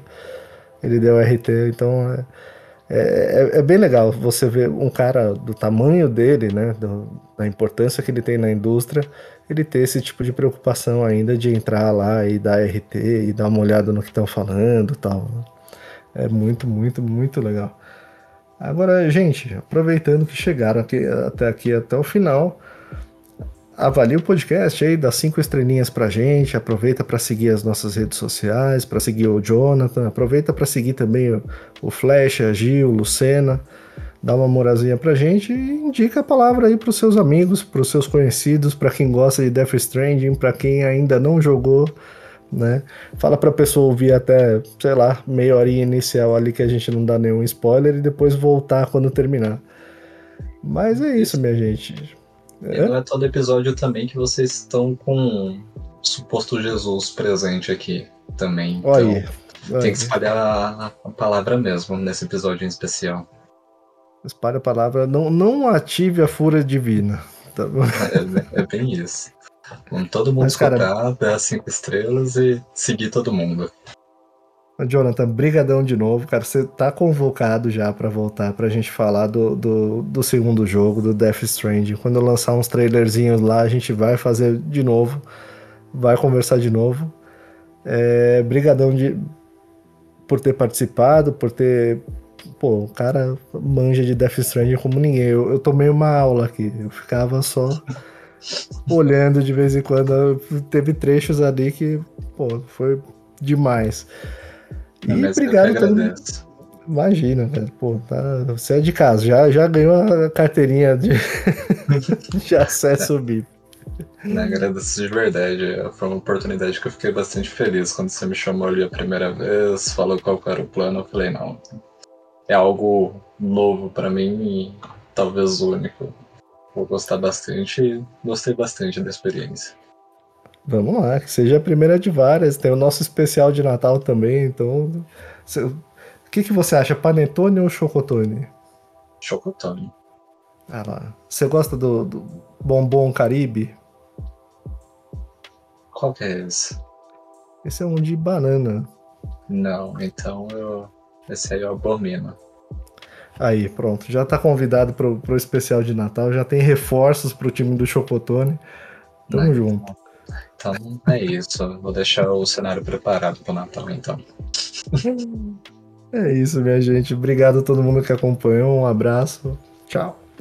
Obrigado.